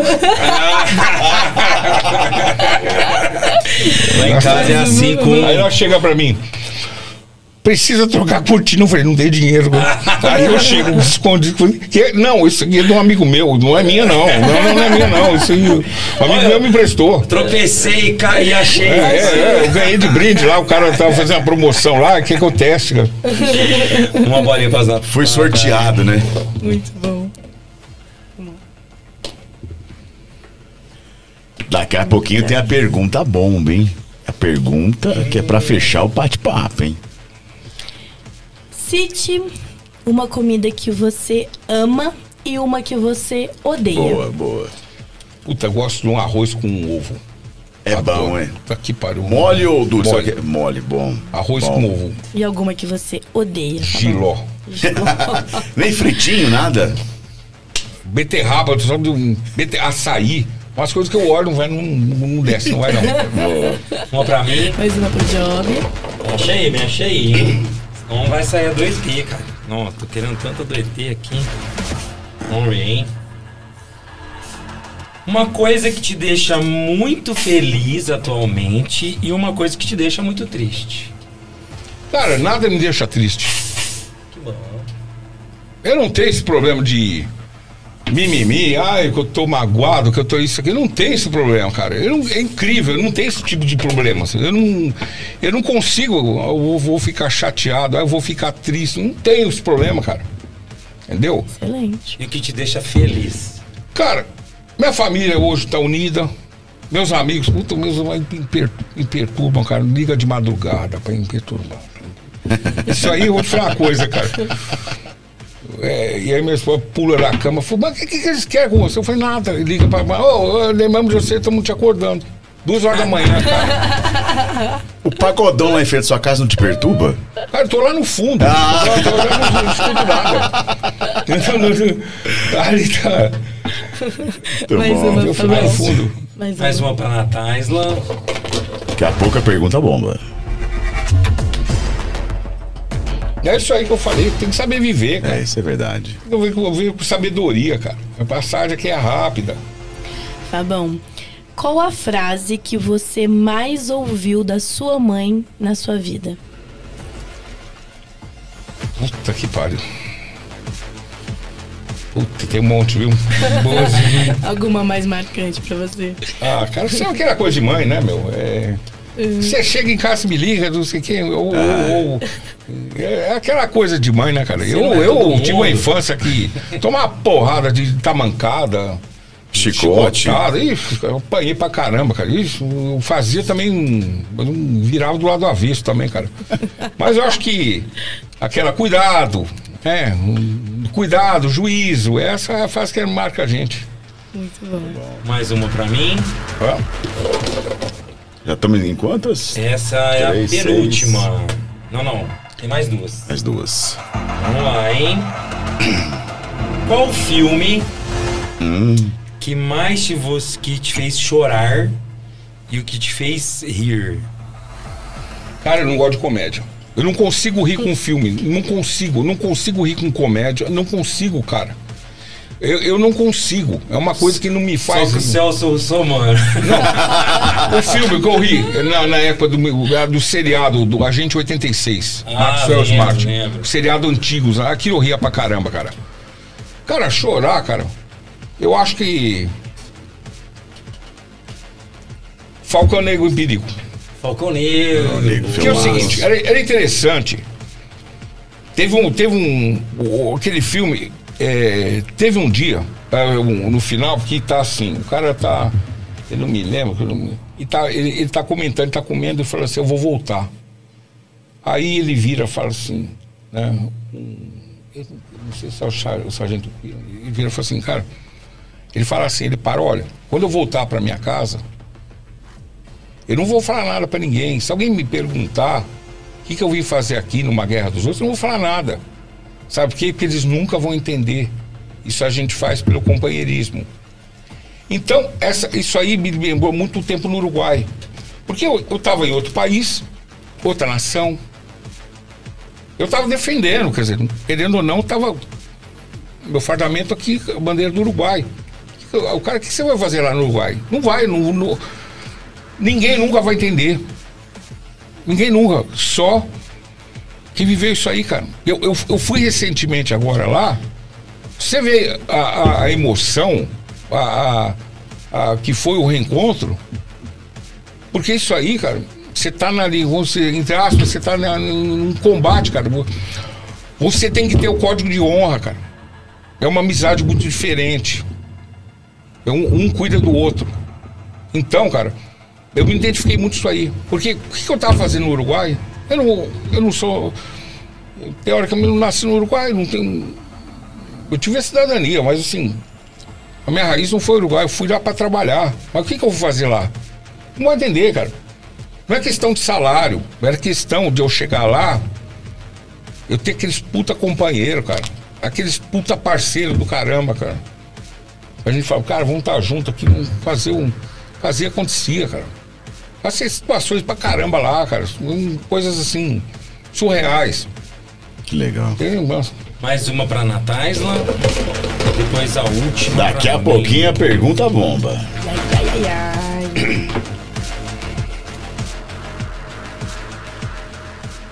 ai. Fabão, qual seria a sua profissão hoje se você tivesse seguido o seu sonho de infância? Eu, eu, eu segui meu sonho de infância. Eu tô Você- satisfeitíssimo. Você é satisfeito. O cara 100%. Que legal.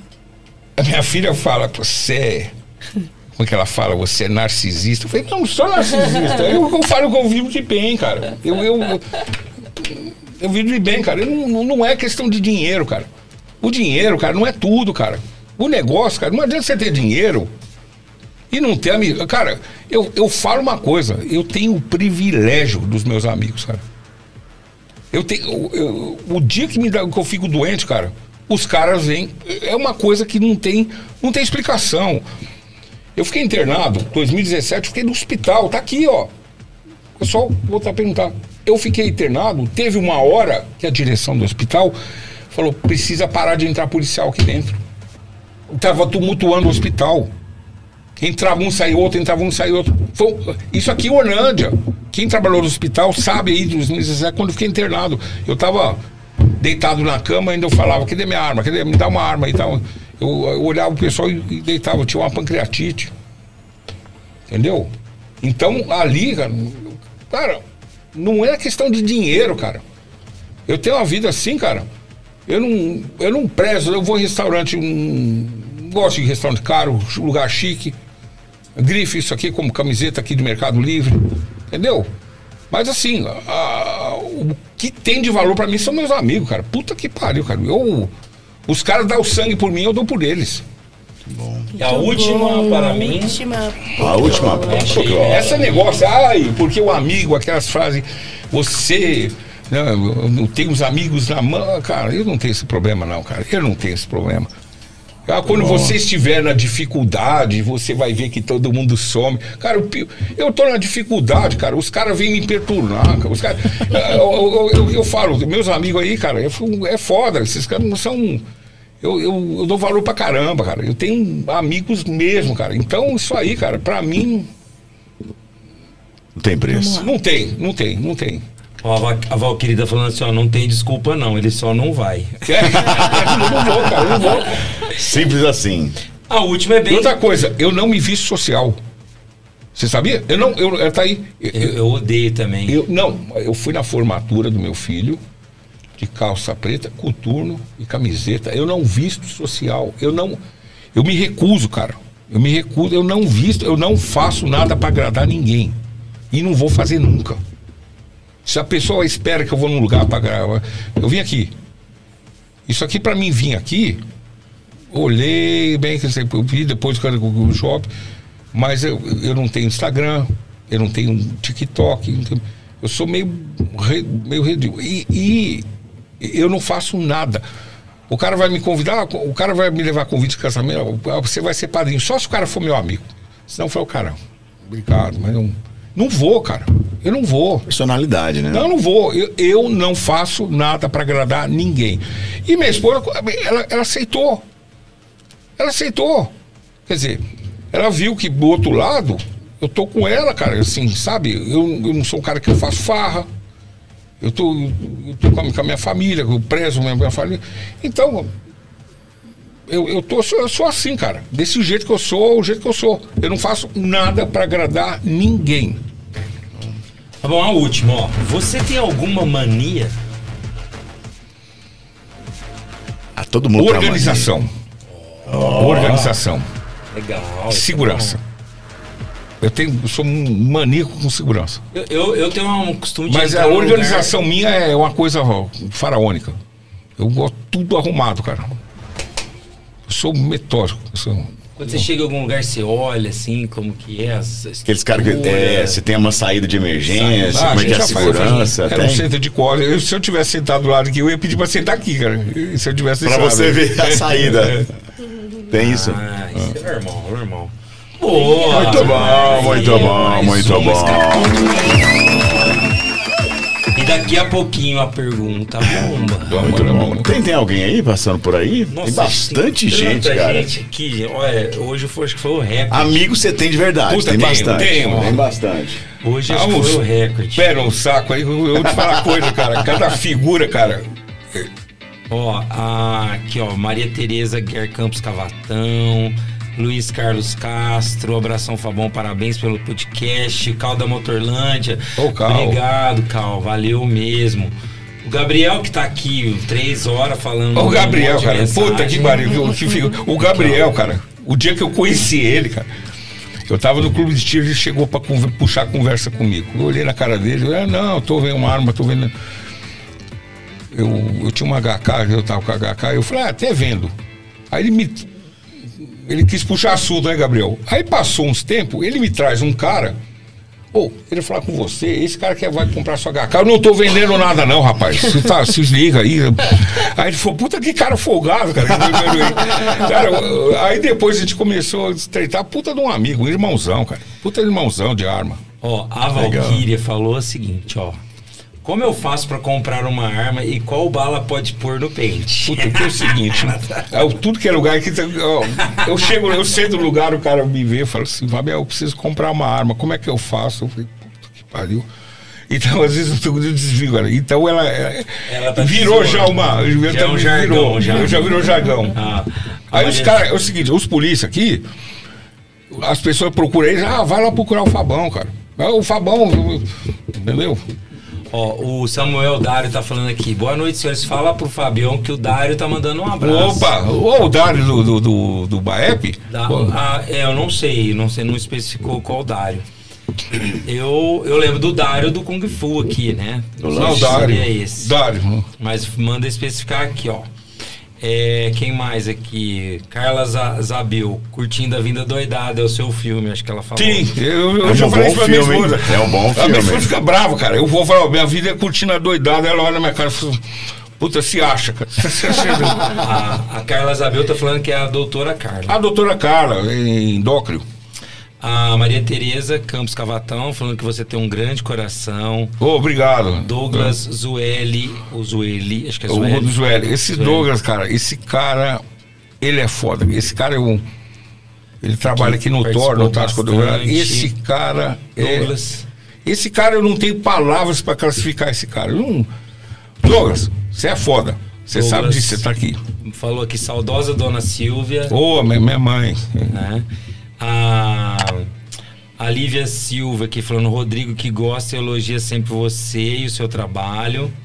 A Patinique, Fábio Junqueira, tem meu respeito, você Obrigado, é um cara Vasco. 100%. Obrigado. É, o Evandro Pereira, fala meu grande amigo Fabião, Evandro de Salles. Ô, Evandro, policial militar lá. Ô, grande Evandro. Depois, gente, se você curte a gente, marca o sininho aí, curte o, o- o vídeo aqui, ajuda a Inscreva, hein? gente a divulgar. A gente tá aqui ao vivo toda segunda-feira, com um papo legal, bacana, que igual o de hoje com o Fabião. Então, segue a gente lá e também nas outras redes sociais. Depois a gente vai passar, só você dar uma olhadinha lá, tem todos os, os, os comentários lá, você pode depois conversar com o pessoal, tá bom? Não, eu, eu falei, os caras foda. Muito bom. Agora, Fabião, é o seguinte: nós vamos pro nosso Papo Bomba. Vamos lá. O que, que é o Papo Bomba? Tudo muda. Tudo muda, muda o clima, muda a música. É o momento em que nós vamos tirar você da sua zona de conforto. Nós falamos até agora de tudo aquilo que você gosta. Mas chegou a hora de nós fazermos a pergunta bomba. Vamos lá. Podemos? Pode, Bomba. Eu vou pedir pra quem? A Natáisla ou o Job? Na Taisla. Para o ímpar. Job. É o Job. Você vai mandar um dois aí? É fácil. Para o ímpar. Par. Então vai. Perdeu. Pode fazer você. Ah, ela mandou um dois mesmo, ela avisou. Mandou? Queria mandar um dois. Fabião, agora é a hora. Olha, nós já estamos mais de 100 episódios ninguém, Ninguém. ninguém, Ninguém. usou a pergunta bomba. Tá preparado? Manda. Nasceu preparado, né? Preparadão. Posso? Pode. Não Antes tá, disso, Pode. antes, deixa Tá eu mandar um preparado? abração aqui pro Luiz Fernando. Fala pro Fabião que o grupo do Coca Zero mandou um abraço. Opa, o Coca Zero. Faz pra você encontrar aí, tomar as Coca Zero aí, viu, Luiz Fernando? Semana. Natáisla. Ai, ai, ai, ai, ai, ai, ai, ai. Agora é com você, Natáisla. Viu, Vai ser na lata, tenho Tá certeza. preparado, Pode Fabião? mandar. Tá bom, não tem medo de nada. Tá bom. Cuidado. uma pergunta um pouco mais pessoal. Se for muito fácil, também vou fazer outra, tá? Hum, Pode mandar. Para você, Fabão, a profissão de ser um policial, independente se é civil, se é militar, é por amor ou é um estilo de vida que o profissional quer seguir? Boa. É, eu, eu, é, eu. É os dois. É os dois. Porque o estilo de vida. O, o meio policial é o seguinte: você fala diferente, você age diferente, você conversa diferente. É um tipo de conversa, né? É, que você se identifica, você Quer dizer, você tá com um companheiro. Então, é um estilo de vida. É um estilo diferente. Eu- Eu sou hoje instrutor. Eu, eu não atuo na polícia como, como policial, como instrutor de tiro. Mas, porém, a mesma coisa. Tá, o que eu falei, o vagabundo vai me olhar, tão ódio que ele vai ter do policial como quem ensina eles. Né? Então, isso você tem que ter amor, cara. Você tem que ter amor, porque você toma muita porrada, cara. Você só toma porrada.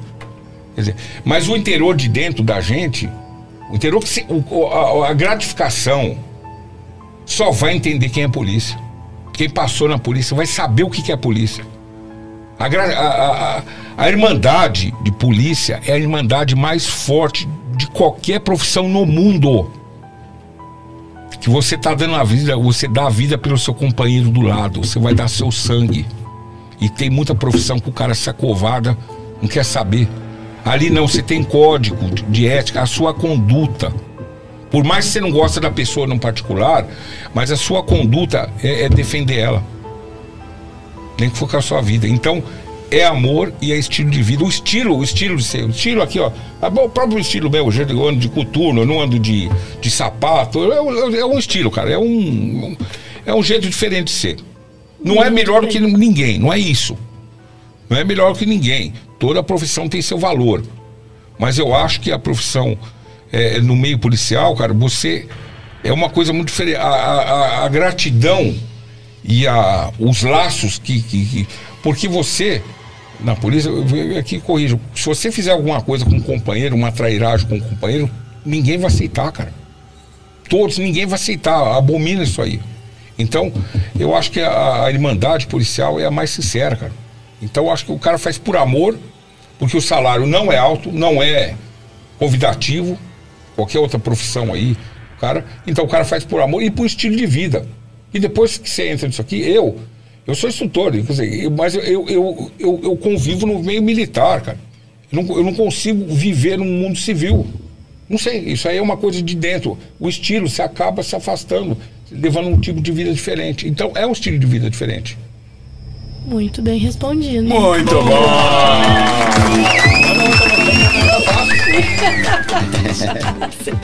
Foi tranquilo, né, Fabião? Passou, passou. Gostei, gostei. Pegaram, pegaram leve com você na pergunta bomba. Ficaram com medo. Fabião, em nome do Papo de Hoje Podcast, nós gostaríamos de agradecer de coração a sua presença, cara. Eu que agradeço. Você foi, um, você foi muito, muito, muito rápido na sua resposta quando nós é, o convidamos, né? A Natália mandou a mensagem. E assim, a gente pôde conhecer hoje o outro lado do Fabião, um cara que tem história pra contar. E aqui fica até a nossa dica, cara. Você tinha que transformar isso numa biografia, cara. Muita história bacana. Um estilo de vida Um próprio Muito legal, é. né, um estilo de vida próprio. Eu acho que seria muito bacana para você eternizar essa sua história, E cara. inspirar muitas pessoas, Inspirar bastante certeza, gente. né? Eu acho que é o seguinte. É, eu falo, a, a gente não precisa de muito para. Eu acho que a gente. O importante, cara, é você fazer o que você gosta, cara. Importante é você fazer o que você gosta, você ter o reconhecimento da família, dos amigos. É, que porra que nós vamos levar desse mundo, cara? Porque, quanta gente que gente não perde de um dia pro outro e não vira nada, depois as pessoas encaixotam suas coisas, já era. Já era. Já era. Depois você passa um tempo. Ah, quem é? Acabou, ninguém lembra. Então, as vaidades, a vaidade. Ah, eu quero fazer por vaidade. Eu faço por amor, por companheirismo. Eu não quero, eu não tenho necessidade das pessoas me lembrarem. Ah, não é isso. Eu falo o seguinte: é lembrar em vida, cara. Depois que morreu, mas lembrar em vida, porque quando eu tô com as perrengas, se eu pegar meu telefone aqui, dar uma apertada aqui, cara, qualquer perrenga aqui, eu vou achar um desgramado, um amigo ali que vai me ajudar. Eu nunca fiquei na mão, cara. Eu nunca fiquei na mão. Por causa de amigo, nunca. Isso é uma coisa assim que, que não dá pra descrever. Eu nunca fiquei na mão. Toda vez que eu precisei de alguma coisa, eu fiz assim, eu, eu, eu, fui na hora. Porque eu também faço a mesma coisa. Então, como eu falei, você, para ser um amigo, basta ser um deles. É a lealdade. É aquela. é que para mim é uma covardia a pessoa que fala aqui tá na tua frente, depois vira as costas e começa a falar mal. Isso é covardia. Isso é coisa de canalha. Então, eu procuro ser assim. Não sou melhor do que ninguém, não. Mas eu procuro ser um cara certo, cara. O que é certo é certo. O que é errado é errado. Eu levo minha vida assim, isso aqui é proibido, eu não vou fazer. É, mas, não, mas não é. Não, não vou fazer. Eu não pode virar que não vira.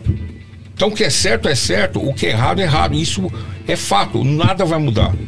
E, e você agir com as pessoas, cara, eu acho que você tem que agir o correto. Age o correto, cara. Você vai, você vai colher o correto. Entendeu? É que eu falo, não. A cortesia, a minha cortesia não compromete minha valentia. Aí uma coisa. Entendeu? Eu ser uma coisa, o cara também cutucar em amigo meu, cutucar em família, aí o negócio vai. Aí, é outra história. Mas, a- Buraco mais embaixo. é, mas a minha cortesia não compromete a minha valentia. Muito, Muito bom. Nataisla! Muito obrigada. Agradeço. Recebeu a gente muito bem, é, muito atencioso em todas as conversas. Foi um prazer conhecer alguém como você, viu, Fabão? Obrigado, Sucesso na sua vida, uma pessoa de grande admiração. E Obrigado. obrigada aos meus amigos da bancada e a todos que acompanharam a gente nesse dia tão especial. Teve bastante gente acompanhando, mandando perguntas. É isso que o papo de hoje gosta. E nós voltamos na próxima segunda-feira, ao vivo, a partir das 19 horas. Muito bom. Shop Júnior! Fabão, uma honra tê-lo aqui. Muito obrigado por aceitar. Muito obrigado por essas histórias todas. Eu vou te encher muito o saco. Ainda tem Não. outras perguntas que eu vou fazer aqui que não deu tempo de fazer. Quem sabe a gente marca até uma próxima, que ainda tem muita história pra contar aí ainda, hein? Então, Muito obrigado. eu quero agradecer os bons frutos a caem das boas árvores. Eu falei, o, o jovem pai, cara. obrigado. O cara, o cara nota Jobão, 10, cara. Jobão, Jobão é O, 10, o jovem é fora é de 10. série. Obrigado, bom. Fabão. Valeu. Eu agradeço. Em nome do Papo de Hoje Podcast, nós vamos ficando por aqui com mais um programa. Lembrando que nós estaremos é, também no Spotify a partir de manhã. Para você que não gosta do videocast, gosta só do áudio, é só acessar o nosso canal no Spotify. Papo de Hoje Podcast. Combinado? E voltamos segunda-feira que vem, a partir das 19 horas. Um abraço. Tchau, tchau.